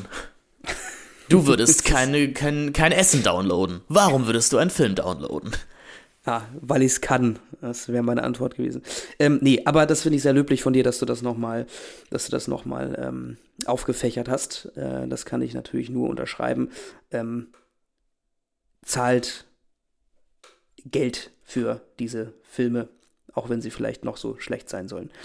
Ähm, genau, vor allem ihr unterstützt damit, ich, ich, ich möchte wirklich diese Cape Light-Fassung äh, empfehlen. Die ist ein bisschen hochpreisiger, ähm, aber ihr unterstützt, ihr zeigt damit ja auch, dass in Deutschland Interesse oder dass überhaupt Interesse daran besteht, dass Filme liebevoll und gut aufbereitet werden. Das ist ja auch wichtig. Genau. Ähm, um jetzt nochmal wieder auf den Punkt des Zufalls und äh, der Fokalisierung und äh, der Erzählperspektive mhm. zurückzukommen. Ähm, wie gesagt, ich habe den Film auf Französisch gesehen ähm, und habe damit mal wieder mein Schulfranzösisch ein bisschen auffrischen können. Äh, also ich habe tatsächlich doch überdurchschnittlich viel verstanden, was mich an vielen Stellen verwundert hat. Ähm, trotz dessen hatte ich, war ich immer so ein bisschen hin und her gerissen, ob es nun daran liegt, dass ich eben äh, kein, kein Erstsprachler bin äh, oder ähm, ob es wirklich so inszeniert ist, dass ich bis zur Mitte des Films nicht wirklich herausfinden konnte, wer von den äh, jungen Männern, die uns da gezeigt werden, tatsächlich äh, Paul Bäumer ist. Also der. Das, das, das ging mir aber relativ ähnlich, weil man muss ja sagen, auch natürlich durch das Schwarz-Weiße sehen diese jungen Männer alle sehr ähnlich aus. Und die haben natürlich auch alle diesen gleichen Soldatenhaarschnitt. Und ich fand jetzt in der deutschen Fassung, was Bäumer halt rausgestellt hat, ist, dass er die Synchronstimme von, lass es mich kurz nachschauen, ähm, Stefan Schwarz hat, der eine sehr prägnante Stimme ist und der unter anderem auch ähm, den, äh, den George McFly gesprochen hat in, im ersten Zurück in die Zukunft. Also äh, Papa McFly. Und wir haben natürlich, wir haben auch noch ein paar andere tolle, äh, tolle Stimmen dabei. Wir haben Otto Sander unter anderem dabei, Benjamin Völz und Oliver Rohrbeck, also Justus Jonas. Ähm, die 84er, also wir, wir, haben die 1984er Synchronfassung gesehen, die wurde, glaube ich, damals äh, für das ZDF angefertigt. Äh, genau. Und die kann ich empfehlen. Das ist auch die am weitesten verbreitete, wenn ich mich nicht irre. Ähm, genau, aber das, das ging mir durchaus ähnlich und das unterstreicht ja auch wieder einfach Remarks Punkt, dass Paul Bäumer einfach nur unser Protagonist ist, weil er halt der Erzähler ist. Aber das stellt ihn überhaupt nicht raus. Der Erzähler könnte jeder andere sein. Man muss ja auch sagen, Bäumer ist ja auch mit einer der unwichtigsten Figuren dieser ganzen Soldatengemeinde. Also er, er ist nicht der beste Soldat, was das Kämpfen angeht. Er ist auch nicht der cleverste. Ähm, das ist halt der, der Kaczynski, so der, der altgediegene. Das ist relativ spannend. Das wird im Roman gar nicht so klar, wie alt diese Figuren eigentlich sein sollen. Also das Alter von Bäumer wird irgendwann genannt. Der ist 20 wenn die Haupt, äh, die Haupt, der Haupthandlungsstand des Romans beginnt. Man muss sagen, der eröffnet in Medias Res im Schützengraben. Und gönnt sich dann immer mal ein paar Rückblicke in die Schulzeit und in die Ausbildungszeit. Und was die, ähm, die der 1930er-Film und der 2022er-Film machen, ist, dass sie diesen Film eben chronologisch darstellen. Also wir, wir, gehen, wir beginnen mit der Schulzeit, dann kommt die Ausbildung und dann kommt der Krieg. Was ich, was ich auch von der Adaptionsgeschichte super spannend fand, weil ein Punkt, den Remarque ja auch macht mit der Figur des Himmelstoß, das ist der Ausbilder von denen in der Kaserne, der sagt ja sowas wie, gib, gib einem Mann eine Uniform und er, wird, er wird diese Macht missbrauchen. Weil Himmelstoß ist vor Krieg eben der, der Briefträger in der Stadt oder dem Dorf, wo, wo die Jungs da leben, der so ein bisschen gehänselt wird eigentlich von, von den Jungs, von der ganzen Bevölkerung. Und sobald er diese Jacke, also diese, diese Uniform anhat, wird er eben zum Despoten. Und das ist bestimmt auch auf gar keinen Fall ein Kommentar auf äh, die politischen Zustände im Jahr 1930, die wir schon hatten. Kann ich mir nicht vorstellen. Nein, nein, nein, nein. Pass auf mit der Ironie, Finn. Genau, ich passe auf mit der Ironie. Und das, ähm, ich glaube, das waren auch die Punkte, die ich an dieser 1930er-Version eben so stark fand. Genau, ja, auf jeden Fall. Also wir haben dann halt irgendwann ab der Mitte kristallisiert sich das dann eben heraus, welche Figur tatsächlich der Paul äh, Bäumer ist, wenn er dann auch äh, wieder zurück in die Heimat kommt. Auch irgendwie ein, ein prägnanter Unterschied, vor allen Dingen, wenn wir uns nachher dann die 222er Fassung äh, anschauen. Also in der 79er Fassung ist es ja auch so, dass wir dieses, dieses, diese, diese Rückkehr nach Hause, diese, diese quasi Erholungsgeschichte äh, noch irgendwie mitbekommen. Ähm, also dann, die ja auch elementar wichtig ist für, für die Konstruktion der Handlung und für die Aussage des Romans. Genau, vor allen Dingen dann auch für am Ende des, äh, des, des, des, des, Titels des, Antikriegs, des Antikriegsfilms. Ähm, wo wir dann sicherlich ich, auch. Ich, ich, weiß, ich, ich weiß ja nicht mal, ob es ein Antikriegsfilm und auch, ob es überhaupt ein Antikriegsroman ist jetzt, jetzt hast du natürlich eine steile These aufgestellt. Wie gesagt, ich, ich, ich möchte kurz mal ein, ein Zitat des ähm, ang, äh, angloamerikanischen Literaturwissenschaftlers äh, Mordus Eckstein verlesen. Der hat sagt, äh, All Quiet on the Western Front is not a book about the events of war but an angry post war statement about the effects of war on the young generation that lived through it. Scenes, incidents, and images were chosen with a purpose to illustrate how the war had destroyed the ties, psychological, moral, and real, between the front generation and society at home. Roman und Film an sich, würde ich sagen, die, ent die enthalten sich jetzt einer Wertung, wie sinnvoll Krieg am Ende ist. Ähm, also natürlich kommt das dann in einem weiteren Zwischenschritt, den wir als Leser ziehen oder als Leserin ziehen sollen, und eben sagen, okay, Krieg ist nicht gut, weil es die Jungs gibt. Aber grundsätzlich ist es ja erstmal nur eine Schilderung, was ein Krieg mit dir als Person macht. Das ist ja kein Film, der am Ende sagt, der, der Weltkrieg war sinnlos, weil Deutschland verloren hat oder sowas. Ähm, verstehst du, was ich meine? Ja, aber es ist halt die Frage, ob, ob, du das, ob du den Punkt der Sinnlosigkeit als, also als einziges Kriterium für einen Antikriegsfilm siehst. Also, ne, also dass, dass man am Ende sagt, Krieg ist sinnlos, weil man einen Antikriegsfilm gesehen hat. Ist es nicht auch schon ein Antikriegsfilm, wenn man halt eben die Auswirkungen des Ne, also des, des, Krieges auf eben auf das auf das Gemüt, auf die auf, auf die Physis, auf, auf die Gesellschaft ähm, porträtiert. Ich würde halt sagen, dass sich der Roman dafür für den Krieg an sich nicht interessiert, weil ich, ich fand auch schön, dass du die Stelle nochmal vorgelesen hast, weil die Sachen, die da kriegsmäßig passieren, die werden ja wirklich in einem Satz abgehandelt. Das ist, das ist einfach der Fakt, ja, der Schützengraben ist verschütt gegangen. Und da, da, wird ja auch nicht getrauert um, um Kameraden oder um, um Freude, die man verloren hat. Ähm, es, es, es zeigt einfach diese, diese Kollektivierung. Ich glaube, die grundsätzliche Frage ist, es, gibt ja zwei populäre Statements so zum Genre eher des Antikriegsfilms. Es gibt einmal François Truffaut, der gesagt hat, es, ein Antikriegsfilm kann es nicht geben. Also eine Darstellung ist auch immer irgendwie Affirmation. Und dann gibt es dagegen Steven Spielberg, der zu James Ryan gesagt hat, jeder Kriegsfilm ist ein Antikriegsfilm. Ja, wie es immer so ist, würde ich, glaube ich, beiden nicht zustimmen. Ne? Also ich, ich glaube, ich würde mich irgendwo in der Mitte, beziehungsweise, ja, ich würde mich wahrscheinlich irgendwo in der Mitte einpendeln. Ähm, also ich, ich, ich finde, ich, ich finde halt, der 30er-Film gewinnt eben gerade dadurch, dass er diesen Krieg eben auch nicht zeigt. Also natürlich also, ist, also er zeigt, er zeigt wenig. ja, ja. Er, er, er, zeigt wenig, genau. Er, er, er gibt und dadurch, dadurch gibt es halt auch keine Katharsis, dadurch gibt es kein, keine Suspense, dadurch gibt es kein Mitfiebern. Und ich würde halt sagen, ab, de, ab dem Punkt, wo du, wo du so eine, eine viszerale Reaktion hast darauf, weil du mitfieberst, da hast du die Idee des Antikriegsfilms äh, oder des, des, des, des Antikriegsstatements irgendwie schon unterwandert. Aber, aber, aber du fieberst ja bei dem, also du fieberst ja bei dem 1930er, fieberst du ja nicht mit. Deswegen, das meine ich ja. Deswegen funktioniert der ja. Also genau, ja, deswegen, ja, aber, ja, aber genau, aber, sagen, ist es dann, aber, aber, dann kannst du, aber dann kannst du ja theoretisch trotzdem Antikriegsfilm sein. Ja, also wie gesagt, okay, also lass, lass, mich, lass mich nochmal neu, neu formulieren. Also, ähm, ich finde, wenn, wenn wir dieses Label Antikriegsfilm benutzen wollen, dann wäre 19, der 1930er-Film der einzige, dem ich das zusprechen würde. Eben, weil er den Krieg überhaupt nicht oder so gut wie gar nicht ästhetisiert, weil es da keine Möglichkeiten der Sp weil da keine Möglichkeiten der Spannung an uns gemacht werden, an uns als ZuschauerInnen. Mhm, ja, soweit so weit würde ich dir auf jeden Fall zustimmen. Ich glaube, das wird, das wird spannender, wenn wir dann über den 2022er Film reden. Ich denke auch, da sollten wir auf jeden Fall äh, vielleicht jetzt mal einen, einen Step weitergehen.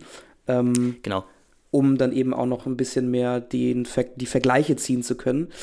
Ähm, genau, grundsätzlich kann man jetzt aber noch mal abschließend zu dem 30er-Film sagen, dass er sicherlich ähm, der, der beste von diesen drei Filmen ist um dann jetzt zu dem 1979er Streifen zu kommen. Der ist, genau wie der 30er Film, wie Finn ja auch schon anfangs gesagt hat, auch eine Produktion aus den United States. Ähm, rennt äh, insgesamt 150 Minuten, ist damit, wenn ich das jetzt richtig alles errechnet habe, glaube ich, der längste von den drei Filmen auch. Also ganz knapp. Da tun sich die 22er-Fassung und die 79er-Fassung nicht allzu genau, ja, viel. Ja, so, so relativ, ne? Also es sind, es sind letztendlich auch nur so sieben, also es sind letztendlich auch nur so zehn Minuten mehr. Aber äh, genau, das ist schon der längste von, ja, also wenn, so wie ich das jetzt hier nachgeguckt habe, geht der 22er irgendwie 148 und der andere irgendwie 150, aber vielleicht habe ich da auch einfach irgendwie nicht die, nicht die absolut exakten Daten. Auf jeden man, Fall. Man muss da ja auch immer gucken, ob das äh, Paar-Laufzeiten sind oder äh, und so weiter und so fort. Ist ja, ist ja im Endeffekt auch nicht super relevant, aber es ist halt dann doch immer irgendwie spannend zu gucken, ähm, was macht ein Film eben in 140 Minuten und was macht ein Film in 100 50, 160 Minuten. Ähm, und der Film hat genau wie die 1930er Variante auch ein FSK 12. Ähm, was man auch definitiv merkt. Also auch in der 1979er Variante, äh, auch die 1979er Variante ist erstaunlich blutarm. Ähm, Regie hat Delbert Mann geführt. Ein ähm, auch durchaus großer Hollywood-Regisseur, sicherlich mit Marty seinen bekanntesten Film gedreht. Ähm, also auch ein, ein Prestige-Regisseur, sag ich mal. Hm. Und der einzige Darsteller, der mir irgendwie geläufig war, also ich, dadurch, dass ich jetzt, wie gesagt, filmhistorisch nicht so wirklich mega stark bewandert bin, äh, war tatsächlich Ian Holm, äh, der den Himmelstoß verkörpert in äh, dieser Version. Ähm, das ist der Bilbo Beutlin aus den Herr der Ringe-Filmen. Richtig? Genau. Der, der alte, genau. der alte Bilbo Beutlin, der äh, Frodo den Ring vermacht. Genau der hat, äh, hat auch sehr viel mit, mit Terry Gilliam zusammen gedreht. Ähm, genau, äh, mit David Cronenberg auch viel zusammen. Ähm, ich war kurz der Meinung, er wäre auch in Alien dabei, aber das äh, ist er gar nicht. Ähm, aber ja. Ähm, was das, wir das ist nämlich in Wahrheit Quatsch. Ja, das, das ist in Wahrheit Quatsch. Na genau, was ich halt spannend finde am 79er-Film und äh, was, was man vielleicht auch nochmal sagen muss, programmatisch für den 30er-Film und den 79er-Film, das sind beides Filme, die natürlich kurz nach einem existierenden Krieg kamen. Also auch, würde ich sagen, explizit eine, einen Grund haben, weswegen sie gedreht wurden. Also man fragt sich immer, warum remaked man etwas? Und bei Im Westen nichts Neues würde ich natürlich sagen, da ist der Vietnamkrieg in den USA gerade zu Ende. Und da sind ja durchaus ähnliche Sachen passiert. Also das ist ja auch ein Krieg, wo man im Nachhinein sagen kann, da wurde auch eine junge Generation mit falschen Propaganda-Vorstellungen der Army verheizt. Deswegen würde ich diesem Remake durchaus das schon mal zugestehen, dass es eben auch als Kommentarfilm gelesen werden muss und dass der Erste Weltkrieg hier eben ein bisschen auch synekdogisch für den Vietnamkrieg steht. Und ich glaube auch zu so einer gewissen Kriegs- Affirmation in den USA an sich. Denn 1979, das ist natürlich auch die Zeit oder so die 60er und 70er, auch irgendwie die 50er, das ist die Zeit, wo es sehr viele Zweiter Weltkriegsfilme gibt, in denen uns erklärt wird, wie die heldenhafte US-Armee gegen alle Widerstände deutsche Truppen äh, besiegt hat. Mit solchen Vorbildern wie zum Beispiel John Wayne besetzt, also der gute Amerikaner der, der sich auflehnt, der für sein Land noch kämpft, der die Sache jetzt in die Hand nimmt. Und was ich spannend finde, ist, dass wir hier durchaus auch äh, Besetzungen haben, die man aus diesen Kriegsfilmen kennt. Also da wäre sicherlich Ernest Borgnine als der Kaczynski in diesem Film zu nennen, den wir auch aus sowas kennen wie das dreckige Dutzend äh, oder ähm, hier der Adler ist gelandet oder sowas. Also das ist jemand, den wir eigentlich mit einer sehr bestimmten Art des Kriegsfilms assoziieren und hier natürlich einen komplett anderen Film bekommen. Hm. Ähm, da jetzt auch noch mal, noch mal auf das zurück zu, äh, zu ähm, greifen, äh, was du ganz am Anfang mal erwähnt hattest, dass wir eigentlich bis auf vielleicht das Alter von Paul Bäumer sonst keine Hinweise auf irgendwelche ähm, ja, Jahreszahlen, was die Geburten angeht, oder eben äh, Alter, Altersangaben haben. Ähm, was jetzt hier zum Beispiel auch irgendwie mich so ein bisschen hat überlegen lassen, weil ich die 22er-Fassung als erstes gesehen habe und die 30er-Fassung als letztes und eben zwischendrin diese Fassung aus 79, ähm, dass der Kaczynski ja schon recht alt ist. Äh, also recht alt von dem recht alten Darsteller verkörpert wird. Ähm, weiß ich nicht, würde ich jetzt eher so Mitte 40 schätzen, den Kaczynski aus ähm, der 30er-Verfilmung vielleicht so, ja, Mitte 30 und äh, den, den äh, Kaczynski aus der 22er-Verfilmung eher so Anfang 30, Ende 20 vielleicht. Ähm, Finde ich einfach spannend, wie unterschiedlich das interpretiert wurde. Ja, Herr Borgnine war so 62 oder 63. Äh als, als der Film gedreht wurde. Okay, also habe ich mich, da habe ich, hab ich mich ordentlich vertan. Ne?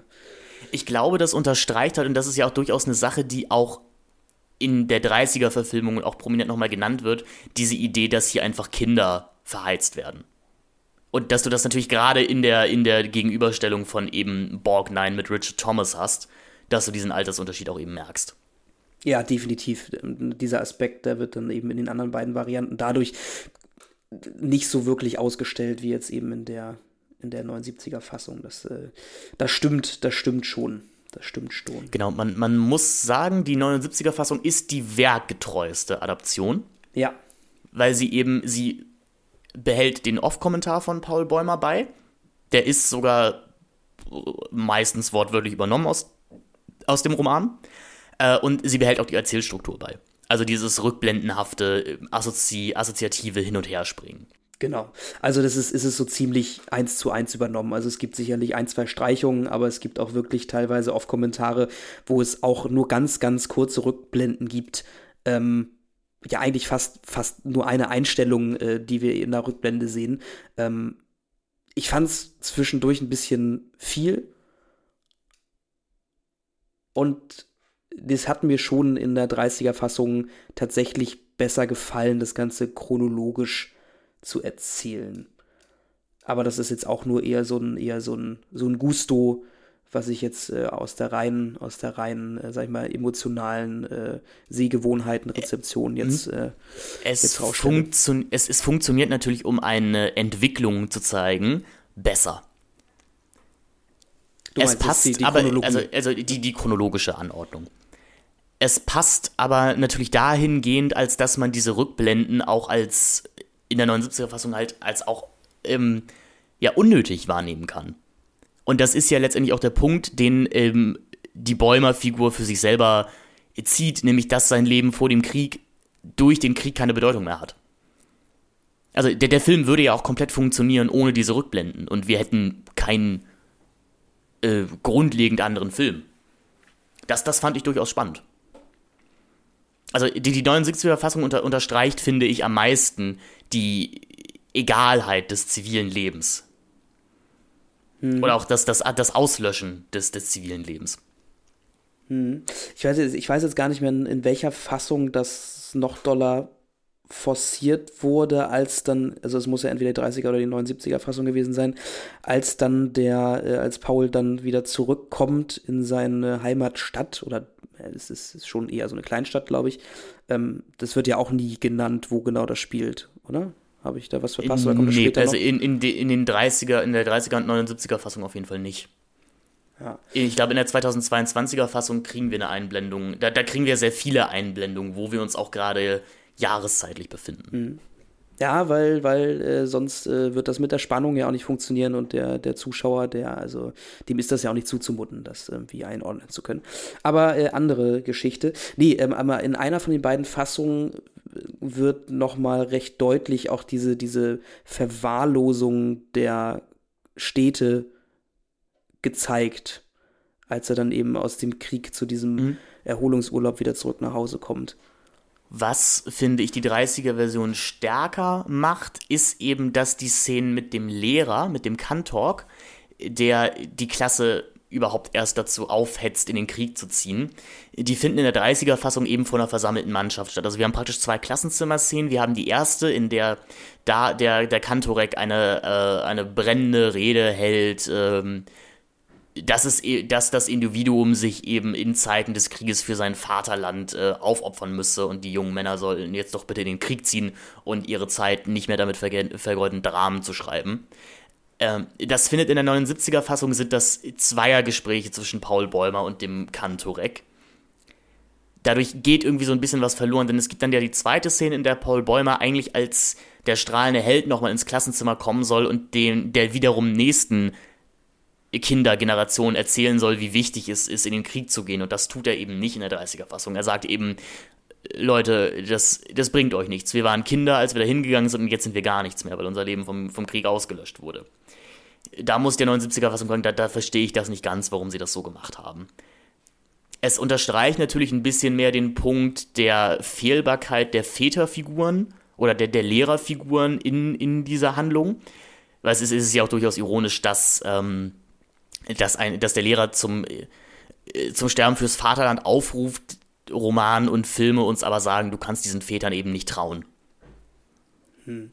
Ähm, ja, was dann eben auch dadurch passiert, dass du ähm, diese Szenen zwischen dem Lehrer und, und, und Paul ähm, so isoliert stattfinden lässt, äh, ist eben auch da, ist dann eben auch, dass der Fokus viel mehr auf die Person äh, Paul Bäumer und auf die, auf die Figur Paul Bäumer äh, selber gelegt wird. Also dass, dass, dass, dass die Erzählweise ihn auch immer wieder als Figur isoliert und ihn da mit, finde ich, vor allen Dingen für, also, äh, herausstellt und ihn irgendwie zum alleinigen Protagonisten macht.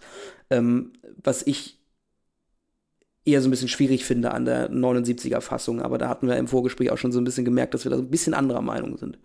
Ich finde halt, dass die 79er Fassung durchaus trotzdem aber immer noch unterstreicht, dass Bäumer an sich nichts Besonderes ist. Also, dass also nicht, nichts Herausragendes in sich hat. Äh, weil er, er, zeigt jetzt keine großen Momente irgendwie des, des Heldenmutes oder der Aufopferung. Er ist, er ist kein wahnsinnig geschickter, talentierter Soldat. Er ist auch, ähm, er ist jetzt nicht wie zum Beispiel der Kaczynski, der, der Mann, der das Essen holt, also der, der immer überall irgendwie Nahrung bekommen kann. Ich gebe dir aber durchaus recht. Ähm, die 79er-Fassung ist schon, ist schon der erste Versuch, ihn mehr herauszustellen als Hauptfigur. Es hat mich in der 22er-Fassung aber hier und da etwas mehr gestört und das, das hat einfach ein paar andere Gründe. Ähm, dazu können wir aber gleich kommen. Ich, ich, weiß nicht, ob wir zur 79er Fassung noch, noch was zu sagen haben.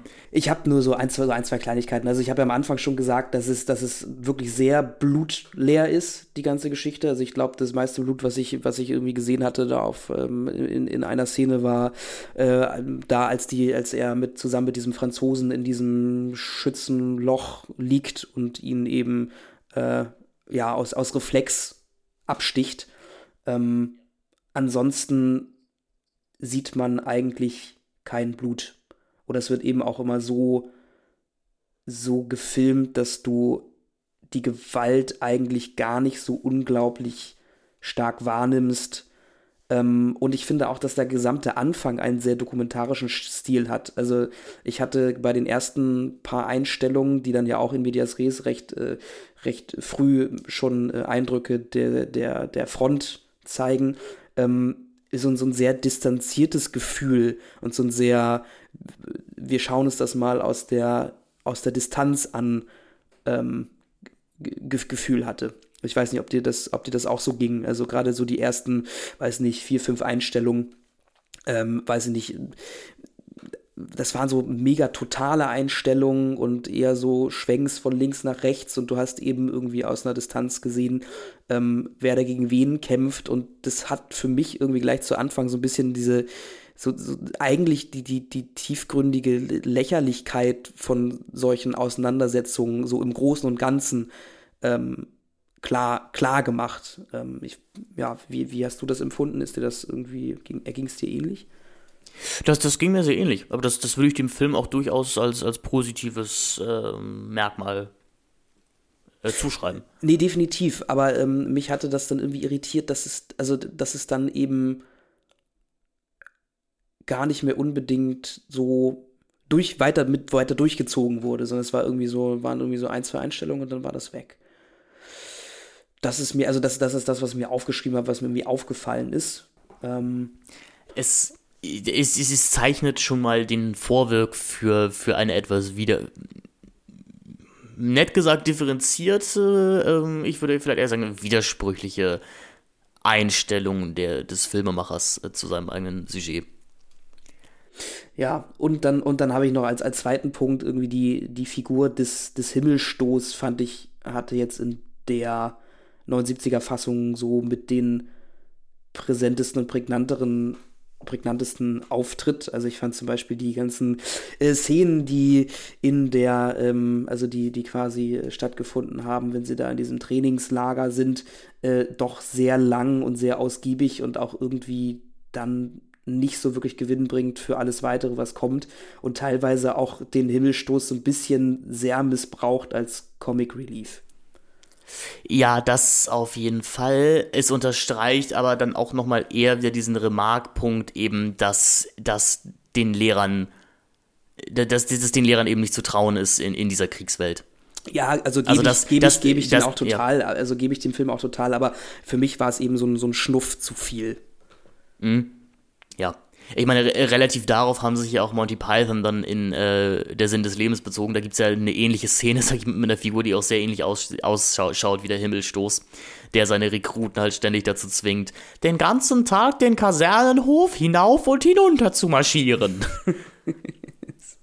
Ich finde das sehr schön. Oder hat hier irgendjemand was Besseres zu tun? Äh, also den, den, den Tonfall äh, der Monty Python Synchronstimmen hast du auf jeden Fall drauf. Bitte, bitte copy flaggt uns nicht. Äh. Nee, das, das, das wäre schon doof. Das wäre schon echt doof. Ne?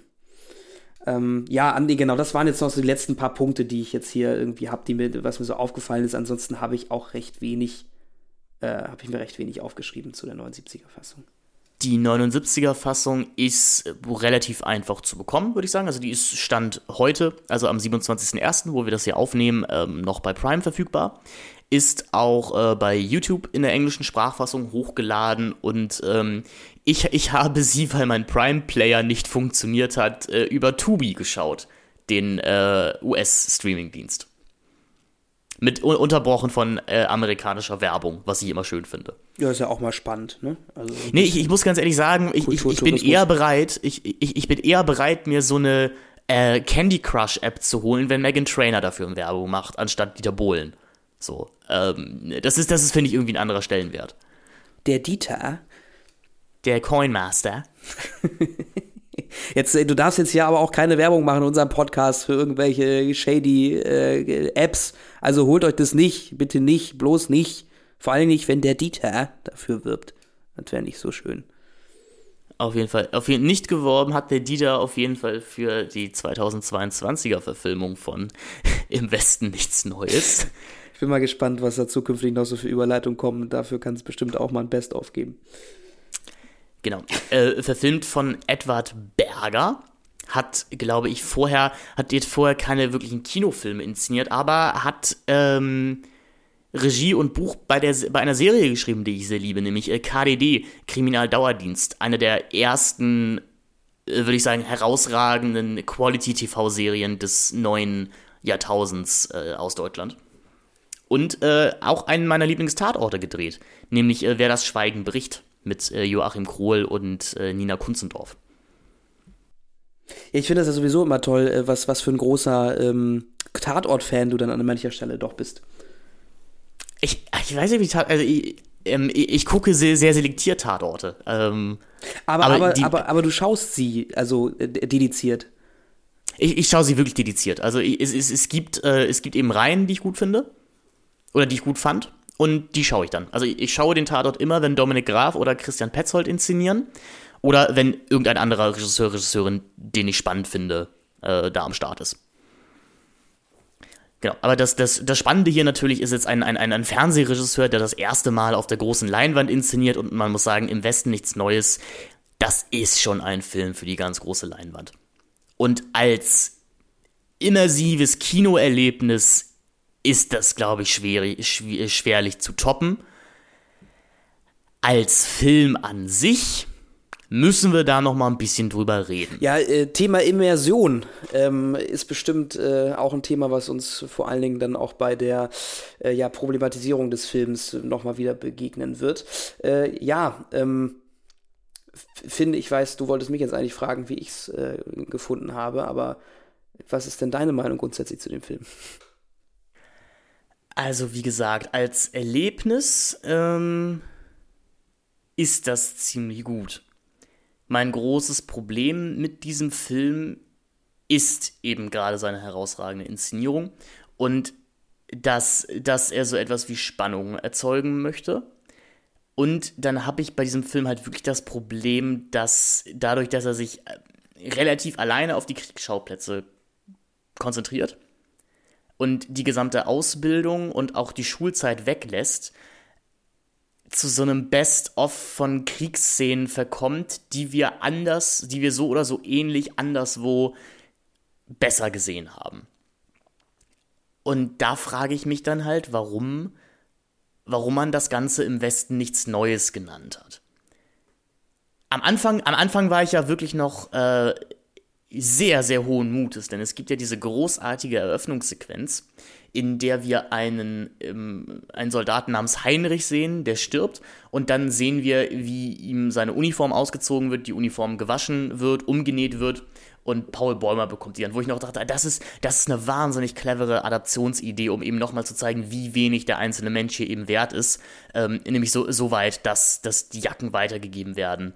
Ähm, der Film an sich macht dann aber einen anderen Punkt. Genau, und dann vor allen Dingen auch nochmal diese, diese, dieser Irritationsmoment kommt, ähm, wo, wo Paul dann in, in seiner Kleidung eben noch den, den alten Namen ähm, Genau, findet, findet. von diesem Heinrich und dann nochmal zurückgeht und sagt, ähm, das muss mit Missverständnis sein, das ist nicht meine Jacke, da steht ein anderer Name drin.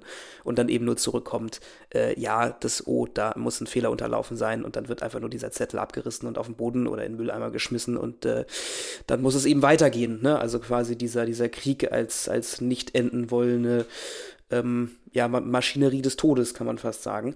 Ähm, das muss ich dem Film auch auf jeden Fall zugute halten. Der Film hat echt ein paar wirklich nette neue Erzählstränge. Das ist vor allen Dingen eben so diese komplette Anfangssequenz, die ich wirklich auch sehr clever gelöst fand. Ähm, dann auch diese ganze Geschichte mit den Namensplaketten, ähm, was mir auch gar nicht so wirklich bewusst war oder mir war einfach generell nicht klar, wie das funktioniert, dass eben ähm, die, die Namen der Verstorbenen äh, oder, oder im Krieg Gefallenen eben auch notiert werden und, und, äh, und durchgegeben werden. Das funktioniert dann eben, das wird im Film gezeigt, anhand solcher Namensplaketten, die die einzelnen Soldat, äh, Soldaten dann, ich wollte gerade gendern, äh, ist mir aufgefallen, ja, das sind ja alles äh, junge Männer. Ähm, also auf jeden Fall äh, wird so suggeriert, dass sie sich alle als solche identifizieren. Ähm, die haben eben alle solche Namensplaketten und wenn dann, wenn dann eben ähm, jemand gefallen ist, äh, wird jemand äh, dann nach, nach dem Angriff quasi beauftragt äh, von den Soldaten, ähm, diese Plaketten einzusammeln, um sie dann eben weiterzugeben an, äh, an jemanden, der das notiert und dann alle Namen runterschreibt und eben Datum und ungefähre Uhrzeit irgendwie äh, festhält. Ähm, das fand ich auch irgendwie nochmal recht beeindruckend dargestellt, wie sehr eben, wie, wie, wie egal eben der Einzelne ist und dass, dass, dass, dass, dass diese Menschen halt eben alles nur irgendwie so Plaketten und Nummern sind und ähm, im Endeffekt dann mehr oder weniger weg, weggeworfen werden im wahrsten Sinne des Wortes, was ja dann auch mit diesen Plaketten irgendwie am Ende passiert. Genau. Was, wa, wa, was ich halt aber sagen muss, und ich, ich, ich möchte kurz noch einmal auf, auf den Roman zurückkommen, beziehungsweise auf, auf den ähm, Ent- Entstehungskontext des Romans. Ähm, der, der, der ist in der Weimarer Republik entstanden. Und da hat ein klügerer Mensch als wir beide, der Adrian Brauneis, ein Literaturwissenschaftler, eben äh, dezidiert herausgestellt, dass wir da im Genre des Bildungsromans, der ja auch so als, als urdeutsches äh, Genre gilt, dass wir da eine Transformation erfahren dass nämlich diese Romane, diese, diese neuen Bildungsromane, da geht es nicht mehr darum, dass ein Individuum gebildet wird, sondern dass die Verantwortung der Bildung auf den Leser, auf die Leserin überlagert wird. Also, und deswegen können wir im Westen nichts Neues eben durchaus als Bildungsroman verstehen, weil hier eben der, mündige, der die mündige Leserin gefordert wird. Auch wenn der Roman an sich durchzogen ist von Anti-Intellektualität. Also, wenn, wenn uns die Schule da auch als das Überflüssige der Welt dargestellt wird, sollen, sollen wir LeserInnen das natürlich als Falschaussage des Romans begreifen. Und die 22er-Verfilmung, die lässt halt sehr wenig Rau- Raum für Irritation oder für Widersprüche in unserer Wahrnehmung. Also ich, ich fand das sehr eindrücklich in der Szene, in der Kantorek seine Rede hält, die die jungen Männer dazu bewegt, sich freiwillig zum Kriegsdienst zu melden. In der 30er-Fassung haben wir ja schon gesagt, da haben wir diese beeindruckende Kamerafahrt und das ist ja durchaus als ein erhabener Moment inszeniert. Und diese Rede, die der Kantorek hält, die ist schon bewegend, die ist schon beeindruckend. Und gerade dadurch, finde ich, wird sie nochmal umso beklemmender, weil du eben merkst, wie in dir selber als Zuschauer ja auch irgendwie so ein Geist geweckt wird. Ja, nee, auf der anderen Seite finde ich, wird es dann doch aber immer wieder da- dadurch gebrochen, dass man irgendwie so eine recht statische Kameraeinstellung die ganze Zeit auf, Genau.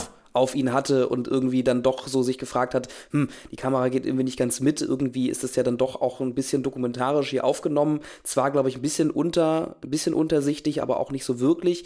Also ich fand, da war bei der 30er-Variante durchaus auch ein Bruch in dieser Rede drin, den ich jetzt noch mal eben ganz kurz mit reinschmeißen wollte. Aber ist es, ist es, sag ich mal, ist es ein subtiler Bruch? Da, da ist Raum für Irritation. Weil, weil die, die Anlage der Figur ist erhaben, die Kamera aber nicht.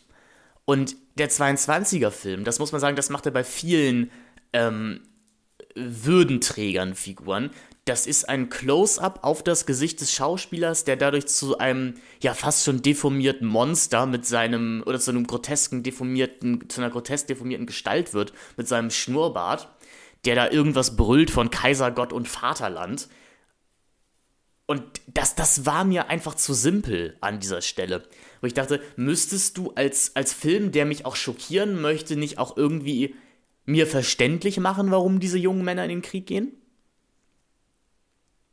Also ich, ich möchte da einfach sagen, die, die 22er-Fassung hatte ich das Gefühl, die traut ihrem Publikum nicht so wirklich ein kritisches Urteil zu. Also die, die muss alle Botschaften so im Film ausbuchstabieren. Also die muss mehrmals Figuren sagen lassen, Mann, ist dieser Krieg sinnlos. Oder Daniel Brühl, das ist eine neue Parallelhandlung, die es in diesem Film geht, als, als, als General, der muss mehrmals sagen, hier werden unsere jungen Männer verheizt. Wo ich mir denke, ja, aber Film, das solltest du mir doch eigentlich zeigen. Also Show, don't tell, Digga, ne? Digi. Ja, nee, das, das, dann, ja, ist, ist, ist, ist auf jeden Fall, ist, ist auf jeden Fall ein Punkt. Ähm, diese Parallelhandlung, ja, ist irgendwie, ja, hat irgendwie so ihr Für und Wider. Also ich kann, ich kann auf einer dramaturgischen Ebene total nachvollziehen, warum sie da ist, eben um Spannung aufzubauen, um eben nochmal irgendwie ähm, auch diese, diesen Kontrast zu zeigen zwischen eben den Leuten, die verhandeln und quasi miteinander in den Dialog treten und denen aber überhaupt gar nicht so wirklich bewusst zu sein scheint, was da eigentlich menschlich abgeht an der Front. Also das sieht man dann immer mal wieder durch vor allen Dingen ähm, äh, Szenen, die die Kulinarik in den Vordergrund stellen. Also ich glaube, wir ja. haben es bei den Franzosen in so Szenen, wo ähm, da irgendwie, wo, der, wo er ein Baguette, der eine ähm, Offizier oder was das ist, ein, ein, Baguette isst und sich dann beschwert, warum, ob das vom, ob das so, ob das noch vom letzten Tag sei, weil es irgendwie nicht mehr warm und nicht mehr knusprig ist. Ähm, und dann eben ein neues, ein neues beordert und dann haben wir eben noch den ähm, von David Striso gespielten, ich weiß da auch nicht genau, den Offiziersgrad, ähm, der ja aber auf jeden Fall verantwortlich ist, ein, ein, ein General, die, ein General, General für, die, für, die, für die gesamte Operation da an dieser Westfront, ähm, der dann auch immer wieder in seinem ähm, ja, in seinem großen Saal äh, gezeigt wird, wie er eben seinen Festschmaus abhält jeden Abend. Und während, dem, dem, äh, Hund, dem Hund sogar noch die Hälfte davon abgibt.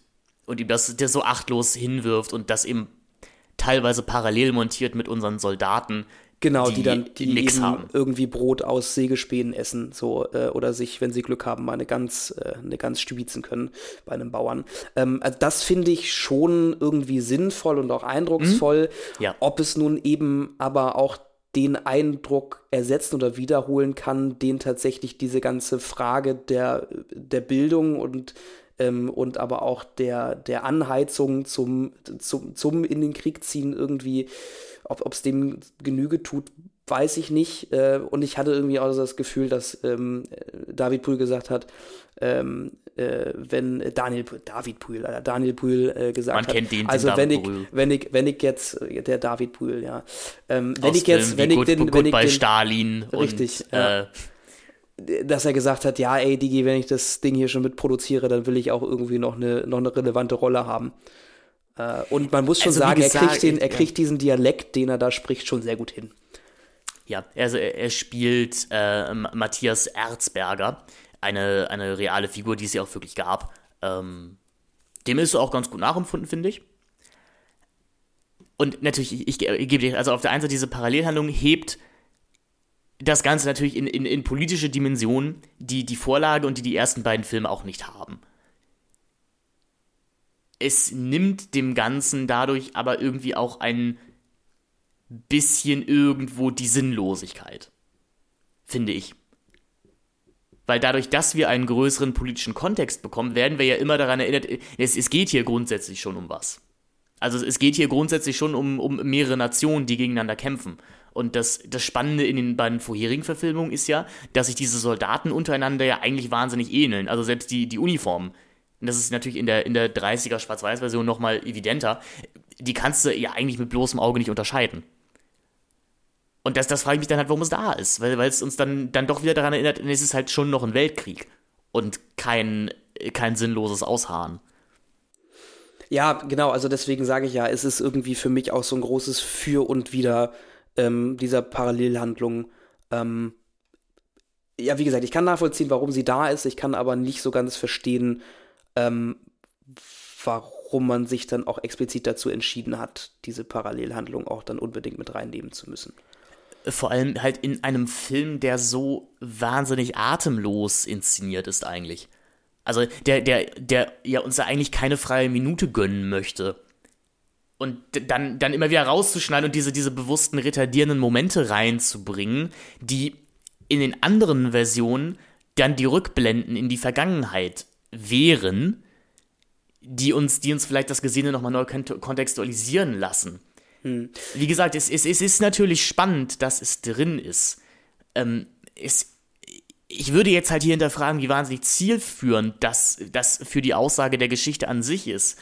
Denn man könnte hier ja auch sagen, wenn, wenn wir sagen, dass eigentlich der Roman und auch die vorherigen Filme uns sagen müssen, möchten, Krieg ist sinnlos, ähm, dann sagt uns, sagt uns diese Parallelhandlung ja auch irgendwie, ja, aber reden und verhandeln ist auch sinnlos. Weil das bringt auch nichts. Hm.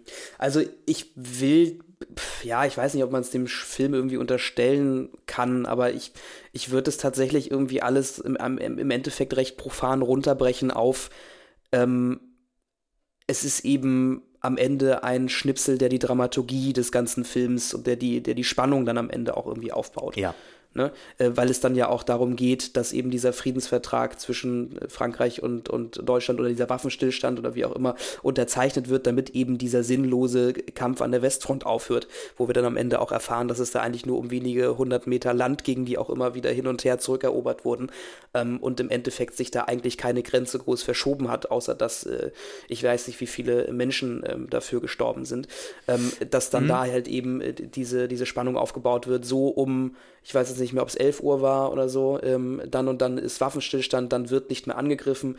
Und dann David Striso aber eben kurz vorher, also die Figur, nicht Ne? Ihr wisst, was ich meine. Nicht, nicht ähm, David Striso an sich. Das, genau. Das der war jetzt, nicht im Ersten Weltkrieg. Das war es mir nochmal wichtig zu stellen. Äh, Streicht das wieder Stelle. durch in euren Geschichtsbüchern. Genau. genau, also David Striso, der ist noch nicht äh, äh, knappe 100 Jahre alt. Ähm, das ist, äh, was heißt knappe 100 Jahre alt? Über 100 Jahre alt. Ja, sonst kriegen wir als nächstes hier wütende Mails von, von GeschichtslehrerInnen, die uns sagen, also äh, Oder von, David, Kinder, oder die, von die David Striso. Von David Striso, die euren Podcast gehört haben, haben mir jetzt in der Klausur über den Ersten Weltkrieg geschrieben, David Striso hätte, hätte, hätte diesen Angriff befohlen. Aber das kann ja gar nicht sein.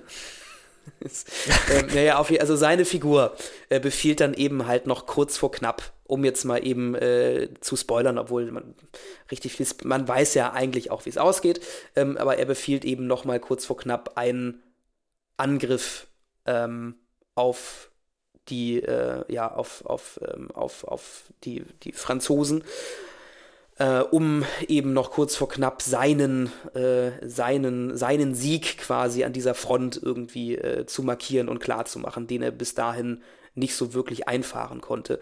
Äh, und ähm, dann ist es halt dieses klassische, ne, äh, gegen die Zeit gucken, ob man noch überlebt, bis dann ja. das Ganze, also bis dann eben dieser Waffenstillstand ähm, zur Geltung kommt. Und das fand ich dann am Ende schon recht plump. Ja, und da wird natürlich auch die Perspektivverschiebung dieser Neuverfilmung evident. Denn es ist, hier geht es um den Krieg. Hier geht es nicht um, um die Menschen. Also hier geht, es, hier geht es nicht um die Aussage, wie dieser Krieg Menschen zerstört hat, sondern es geht um die Aussage, dass, dass dieser Krieg an sich sinnlos war. Denn äh, man, man muss das ja mal sagen, vielleicht für Leute von euch, die den Roman nicht gelesen haben, die die Filme nicht gesehen haben oder die das Ende nicht mehr so im Kopf haben. Das Ende der Romanvorlage und auch der beiden anderen Filme ist ja eigentlich, dass Paul Bäumer an einem Friedenstag erschossen wird. Von, von einem französischen Soldaten. Und das Einzige, was der, ähm, was der Nachrichtendienst eben zu melden hat, ist, warte, ich schlage es eben auf, äh, tralalala. Der Kasperle ist da. So, also, das, was der Roman, das ist der Satz, womit es endet. Da wechselt die Erzählperspektive vom autodiegetischen äh, zu einem heterodiegetischen Erzähler. Und da wird eben, da heißt es, er, also Paul Bäumer, fiel im Oktober 1918 an einem Tag, der so ruhig und still war an der ganzen Front, dass der Heeresbericht sich nur auf den Satz beschränkte, im Westen sei nichts Neues zu melden. Er war vornübergesunken und lag wie schlafend an der Erde. Als man ihn umdrehte, sah man, dass er nicht lange gequält haben konnte. Sein Gesicht hatte einen so gefassten Ausdruck, als wäre er beinahe zufrieden damit, dass es so gekommen war. Wohingegen die 22er-Verfilmung ja sagt, der arme Paul, der in diesem, wo wir sowieso schon wussten, sinnlosen letzten Gefecht jetzt nochmal gefallen ist. Aber er ist halt im Kampf gefallen. Und das gibt, das gibt dieser ganzen Geschichte eine komplett andere Aussage. Das, das kann man prinzipiell ja machen, aber ich möchte jetzt nicht sagen, hat da, hat, hat, ähm, hat Herr Berger die Vorlage vielleicht nicht verstanden. Ja, genau, deswegen ist es ja gar nicht mehr, ich will halt gar nicht sagen, dass dieser Film, der ist ja, der Film ist ja nicht schlecht. Also, um das jetzt nochmal klar, klar und deutlich zu sagen, das finde ich wirklich nicht. Ich Doch. finde diesen Film, nein, ich finde diesen Film nicht schlecht, aber, ähm, aber er funktioniert halt nicht als, also mit dem, mit dem Titel im Westen nichts Neues. Genau, äh, gut, darauf können wir uns einigen. Aber es, es ist ein Film, der mir auf der einen Seite wirklich das Verrecken von Soldaten zeigt. Mit viel Blut, mit viel Geschrei. Also über weite Teile besteht dieser Film ja einfach nur aus, aus Schreien und Weinen und Heulen. Und dem doch relativ dröhnenden Score von Volker Bertelmann. Der sich so ein bisschen anlehnt auch an, die, an den Score der 1979er Version. Aber dann wird das immer wieder unterbrochen von diesen merkwürdigen poetischen Momenten, in denen mir auch irgendwie sowas, in denen ich dann das Gefühl habe, Film, was möchtest du jetzt von mir? Möchtest du mir, möchtest du jetzt, dass ich jetzt reflektierend innehalte und mir denke, wow, es sieht auch irgendwie schon schön aus, wenn da so ein Himmelsgeschoss am, äh, in, der, in der dunklen Nacht äh, erleuchtet. Ich weiß, wo das herkommt. Das, das, also das, das bezieht sich natürlich explizit auf Terence Malick und seinen Film The Thin Red Line. Aber da muss ich jetzt sagen, wenn der ganze Film als Gedicht angelegt ist, in Ordnung.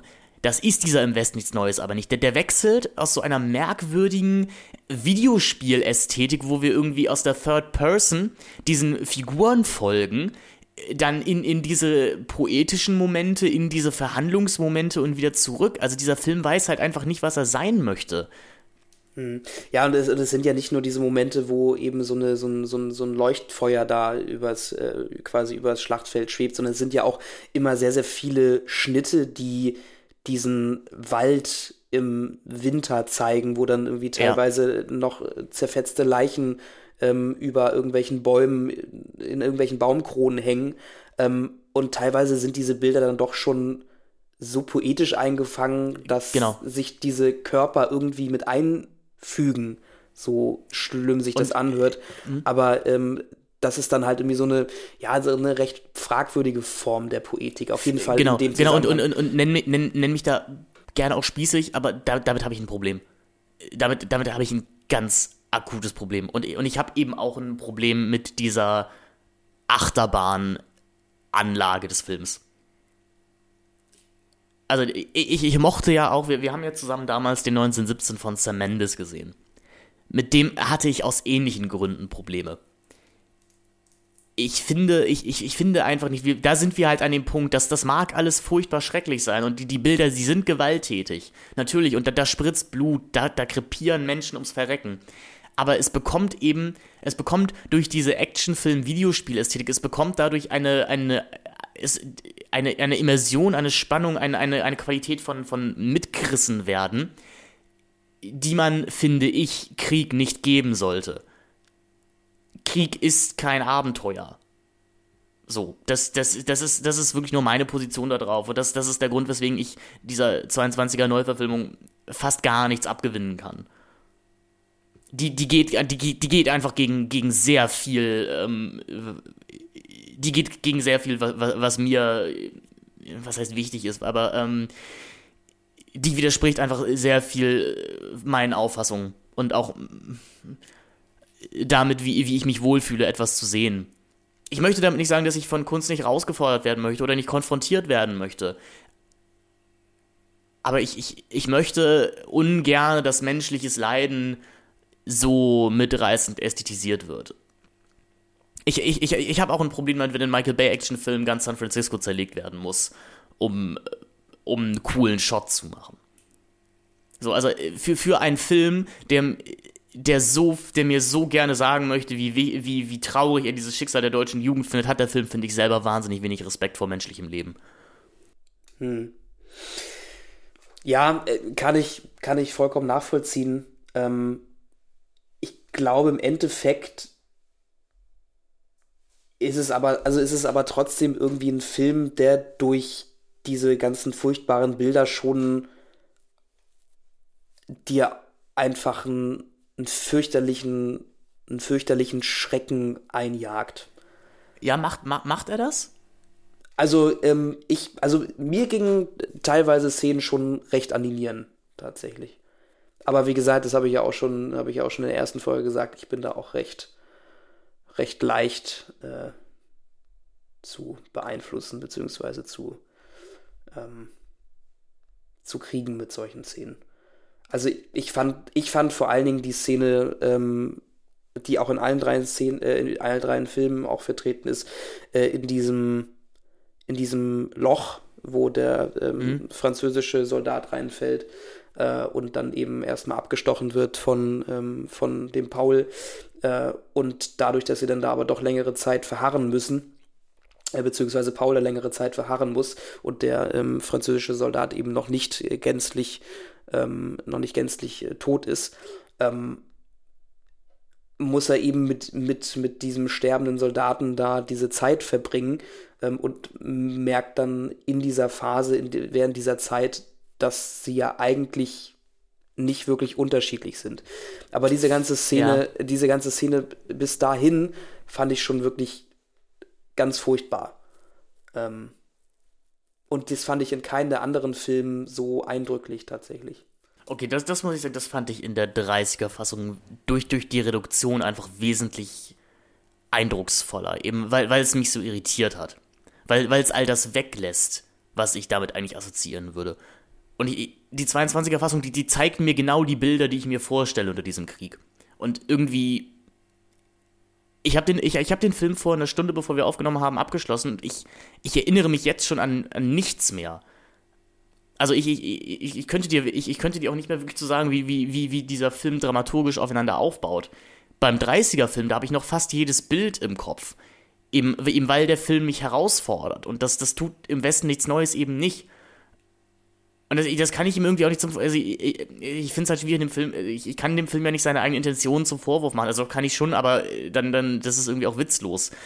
Ähm, ich, verste, ich, ich verstehe nicht, warum dieser Film existiert. Außer um zu zeigen, guck mal, wir Deutschen können das auch, was Sam Mendes, Steven Spielberg, Terence Malick und ich habe gerade den Regisseur von Komm und Sie, diesem weißrussischen Film vergessen. Wir können das auch. Wir mixen all diese Filme zusammen, aber äh, dass man das vielleicht nicht machen sollte, weil diese vier Filme dezidiert sehr, sehr unterschiedliche Aussagen und Herangehensweisen haben, das übersehen wir dann mal lieber. Wie es der Deutsche gerne macht, wenn, wenn er Genre kopieren möchte oder Genre machen möchte. Hm. Also ich, ich sehe deinen Punkt total.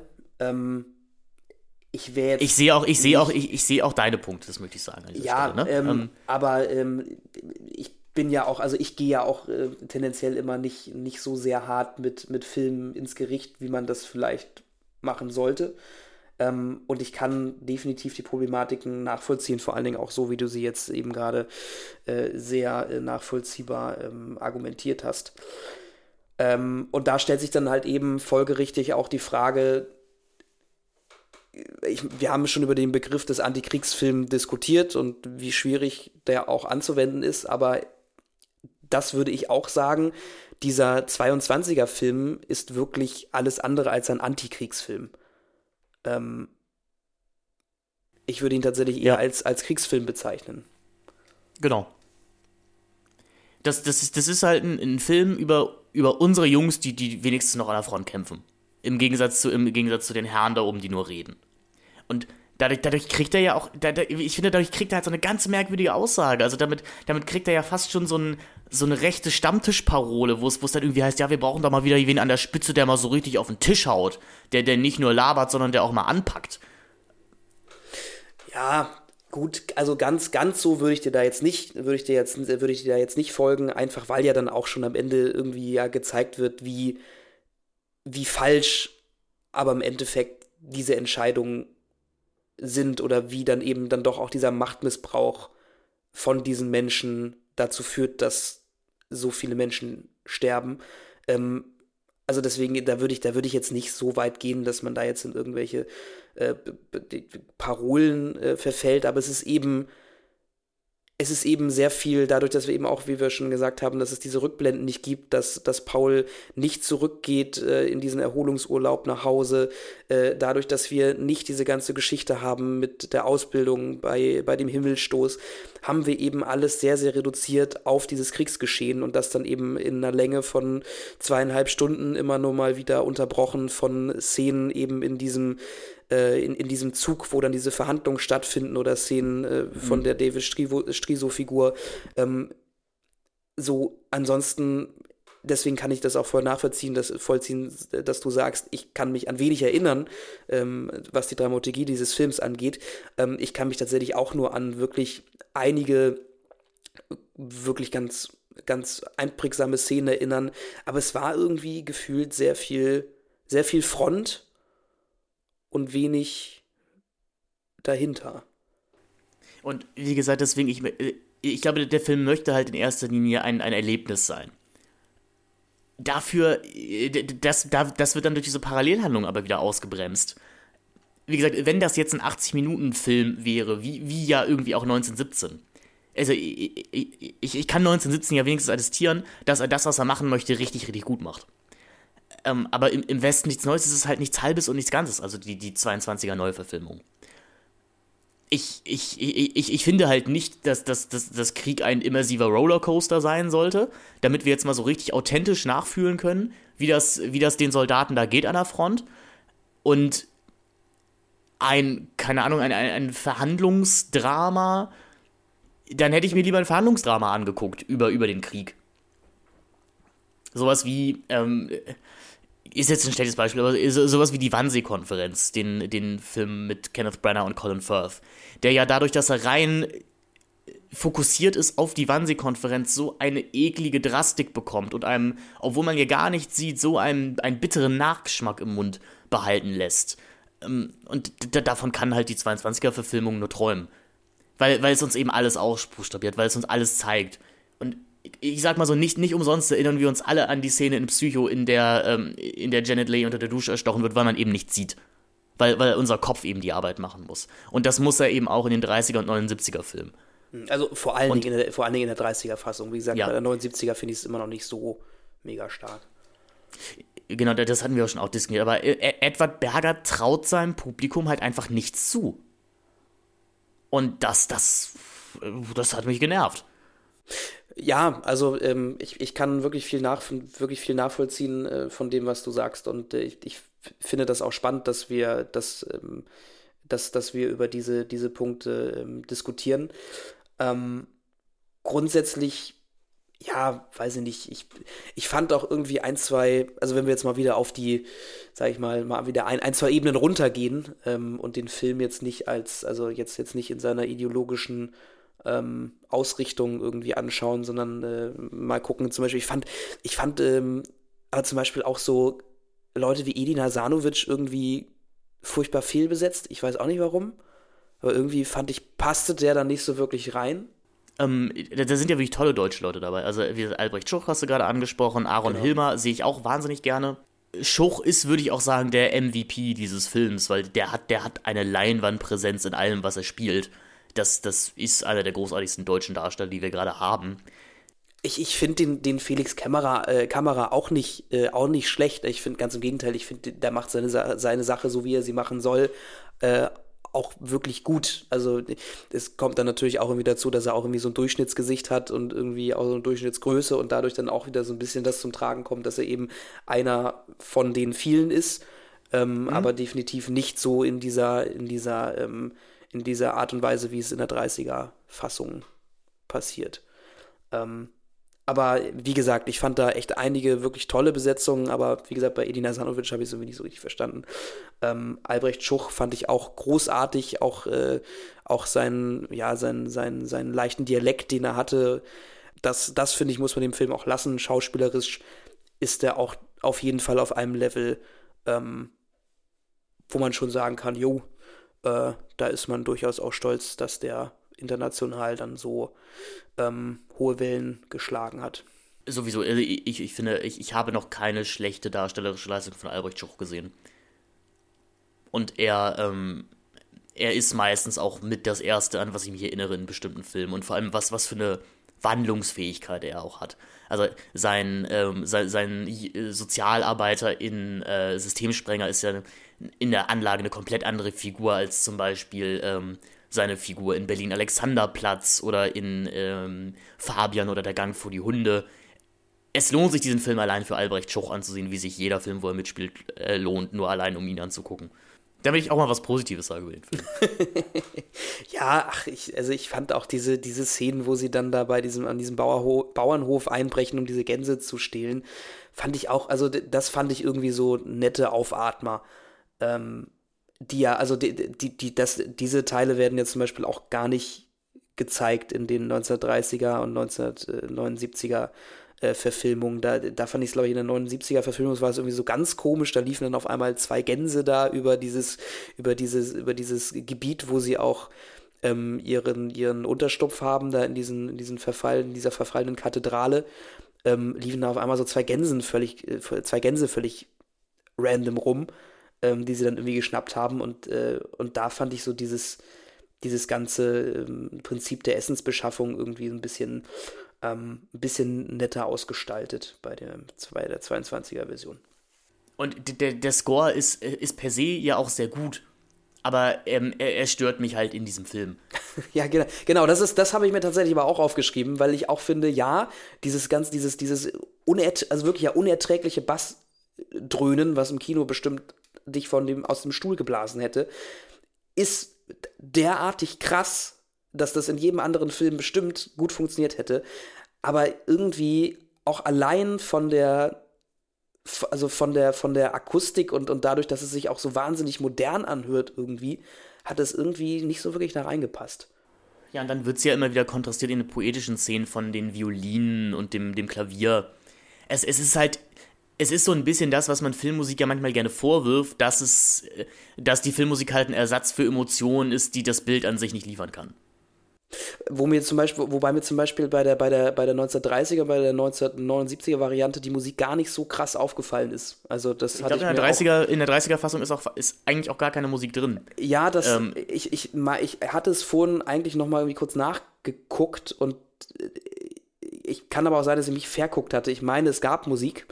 Ähm, aber die war dann halt entweder. Dieses, wenn sie dieses Lied singen, Musik? Genau, genau, das ist dann, wo sie, genau, wo sie dann auch in der Diagese selber singen. Genau, ähm, es, es, es, gibt diegetische Musik. Genau, Sie. es gibt diegetische Musik ähm, und ich glaube, viel mehr gibt es auch nicht, aber das ist mir auf jeden Fall auch dezidiert aufgefallen, ähm, dass da die Musik nicht so wirklich im Vordergrund steht und bei, bei, dem, bei der 22er-Version eben schon. Ähm, ja, und, und, und die, diese Stille macht doch eben die 30er-Fassung auch aus. Genau, ja, dieses, dieses, dieses, dieser wahnsinnige Kontrast zu diesem, zu dem Gebombe auf dem, auf dem Schlachtfeld. Ähm, und da war es dann bei der 22er Fassung einfach manchmal zu viel. Ja. Ja. Hast du noch Dinge, die, die du zu sagen hast zur 22er Fassung? Also ich glaube, ich habe hier echt so viel. Ja, gut, nochmal so, wie gesagt, so Sachen wie die, die Schulsequenz wird schnell abge, abgehandelt. Ähm, Himmelstoß taucht nicht auf. Es gibt keine Rückkehr nach Hause. Also es, es wird eben viel an, an der Dramaturgie der Vorlage geändert, ähm, um eben irgendwie zu einem Spannungsbogen zu kommen, die die Immersion irgendwie fördern soll. Was wir jetzt im Nachhinein so ein bisschen als ich so ein bisschen und Finn doch schon sehr stark als problematisch ansieht, was ich auch nachvollziehen kann. Äh, genau, also die, die, die Sache ist ja, du, du musst ja keine werketreue Adaption abliefern. Aber äh, wenn du vielleicht in der Lage bist, mit Elementen, die, die die Vorlage durchaus hat, dem neue Aspekte abzugewinnen, dann, dann kann man ja darüber reden. Sowas wie zum Beispiel Aber, in dieser anfänglichen Sequenz. Genau, das, das ist, finde ich zum Beispiel eine sehr clevere Adaption. Oder wenn wir über sowas reden wie Peter Jacksons Herr der Ringe-Verfilmung die haben ja auch, die, die stauchen das Buch ja auch sehr interessant zusammen, aber die, die, die fokussieren sich halt auf einen ganz bestimmten Aspekt des, ähm, des Romans. Und das macht natürlich diese 22er-Verfilmung auch, aber es ist natürlich, es ist natürlich ein Aspekt, den Remarque halt bewusst ausgeklammert hat. Also das, das mitreißende Gestalten von, von Kriegsszenen. Und wie gesagt, das, das kann man machen. Das, das, das rechne ich dem Film auch als durchaus mutig an, dass er das tut. das muss mir aber nicht gefallen und das gefällt mir eben nicht. So, das, das, also das, das, ist mein, das ist der Punkt, den ich damit machen möchte. Schaut euch den Film auf jeden Fall an. Das, weil das, wie, wie ihr vielleicht auch merkt, dann, äh, genau, lest vor allem auch das Buch und wie ihr vielleicht auch merkt, dass das ist auf jeden Fall ein Film, das ist ja auch der einzige Film, wo wir uns wirklich widersprochen haben hier in, in, in unserem Gespräch. Das, das ist ein Film, zu dem man eine Meinung haben kann und sicherlich auch haben muss. Und das kann man ihm ja auch, das, das kann man ihm ja auch wirklich hochhalten. Dass, dass, dass, dass, er, dass, er sich eben, dass er sich eben durchaus was traut, ein, ein, ein Werk äh, besonders oder etwas anders zu adaptieren.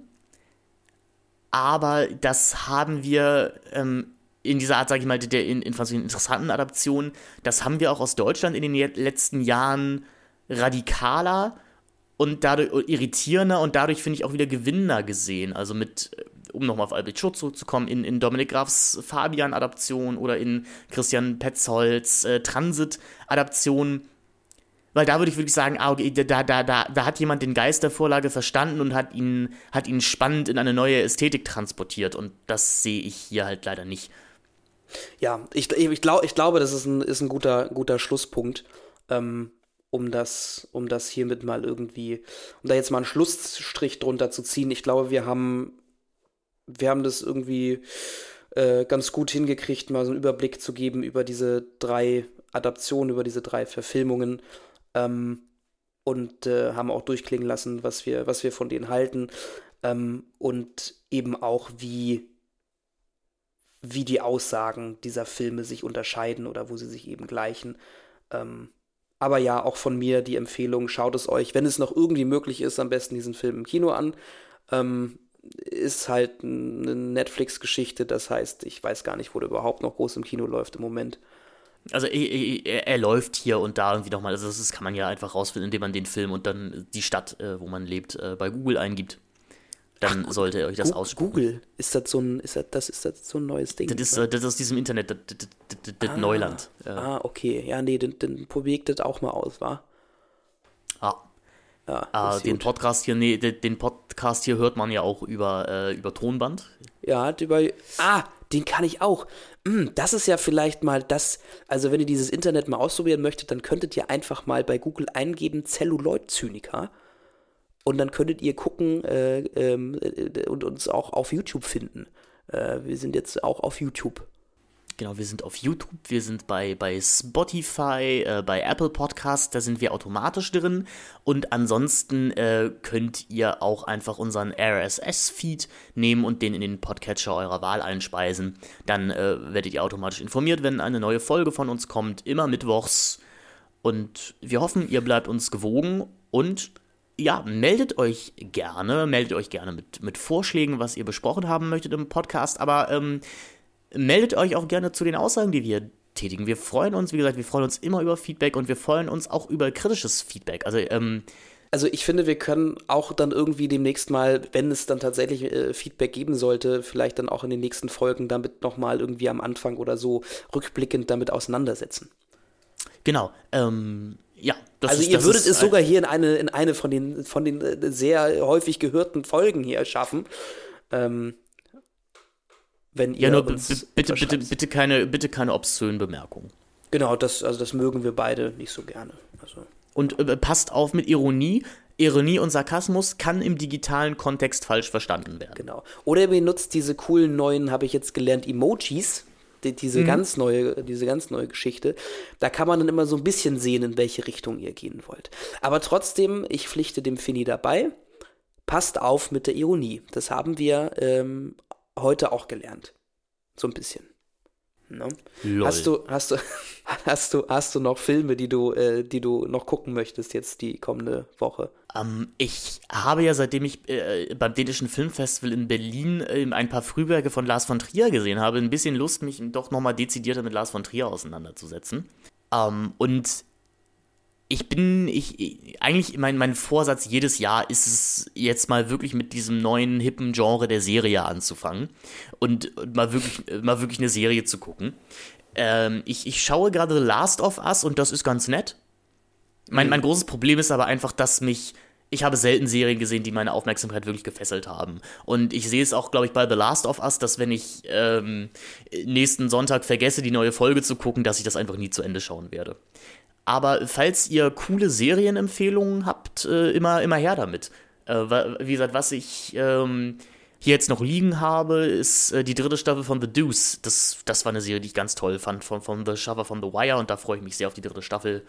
Ähm, ansonsten ist es kein Film direkt, aber ähm, ich habe zwei neue Bücher hier liegen, auf die ich mich sehr freue. Oder was heißt neu, aber ich habe mir zwei neue Bücher angeschaffen. Das eine ist Allegro Pastel von Live Rand, das so ein bisschen gilt als der, der, der Endpunkt der, der Popliteratur aus dem Jahre 2020. Und äh, das haben wir in einem Seminar behandelt, was ich, was ich besucht habe zur Popliteratur. Und ähm, mich hat selten, das war ja nur ein Auszug, über den wir dann gesprochen haben, das hat mich so sehr begeistert, dass ich dachte, ich, ich muss dieses Buch haben. Und ich habe es mir heute vor der äh, Aufnahme, ist es äh, angekommen in der Buchhandlung bei mir um die Ecke. Und ich bin auch sehr gespannt auf den neuen Roman von Brad Easton Ellis. Der kommt am Montag an. Vor allem, weil ich finde, dass Brad Easton Ellis seit 15 Jahren keinen interessanten Roman mehr geschrieben hat. Beziehungsweise er hat ja auch eigentlich gar keinen Roman mehr nach 2007 geschrieben, sondern, äh, obwohl doch hat er noch gemacht, er hat noch ein paar Sachen geschrieben, aber die waren alle Müll. Ähm, ich, ich würde mich freuen, wenn er da vielleicht mal wieder zu alter Stärke findet, weil ich weiß nicht, wie du das hast, wenn man so in Anführungszeichen alte Helden hat oder Leute, die einen in der Jugend mal begeistert haben, dann, dann will man da ja immer noch mitmachen. So, also dann, dann, dann will man ja trotzdem die Werke noch lesen. Ja, so. oder, oder gucken. Also es äh, geht mir, geht mir zum Beispiel bei, Bull, bei Bully Herbig so. Ähm, äh, mhm. wo, wir, wo wir auch äh, bestimmt in den äh, kommenden Wochen noch mal was zu machen werden.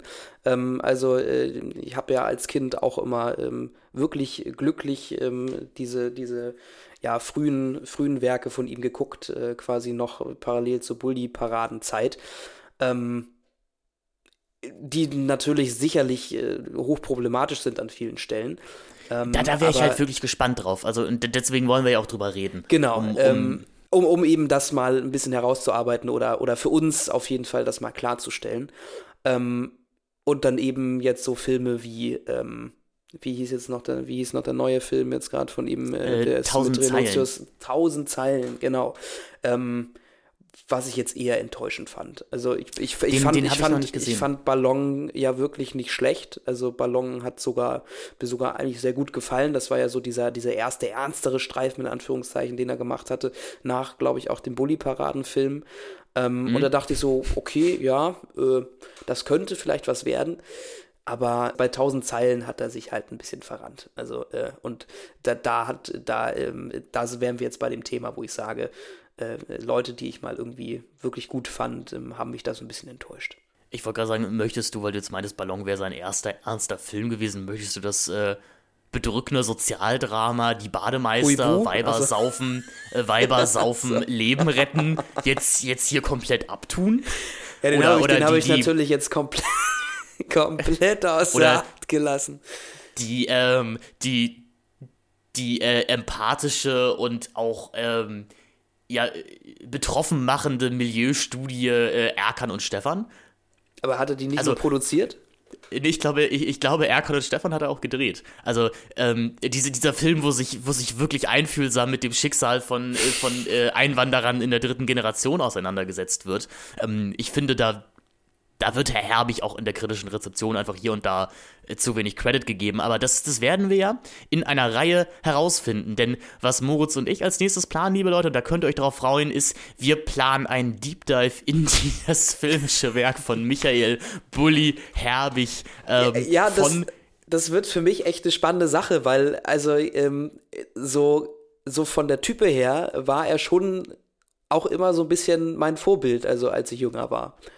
Ich habe ähm, den auch geliebt. Ich habe ich hab alles geguckt mit ihm. Ne, also äh, deswegen bin ich echt gespannt, wie sich da teilweise Sachen verhalten und wie wir die jetzt aus heutiger Perspektive sehen. Ich, ich habe ich, ich, ich hab auch geflunkert, also in, in die Bademeister Weiber saufen, Leben retten, äh, da hat er nur mitgespielt. Ähm, sein, sein, sein Debütspielfilm ist äh, tatsächlich Erkan und Stefan. Ah ja, okay, okay. Ja, haben wir das auch geklärt. Das war jetzt wichtig. Ähm, ja, genau. Also das werden dann auf jeden Fall Filme, die ich in naher Zukunft äh, gucken äh, werden müsse, ähm, äh, äh damit wir dann eben dann auch drüber sprechen können.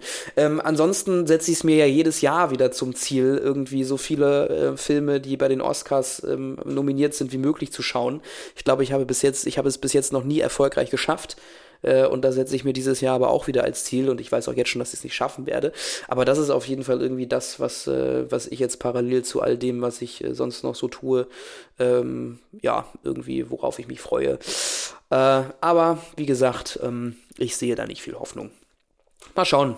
Das wird schon irgendwie, wird schon irgendwie gut. Genau, in diesem Sinne, liebe Leute, bleibt uns gewogen. Wir hören uns hier wieder, selbe Stelle, selbe Welle, äh, nächste Woche in einer neuen Folge der Celluloid Zyniker. Bye bye.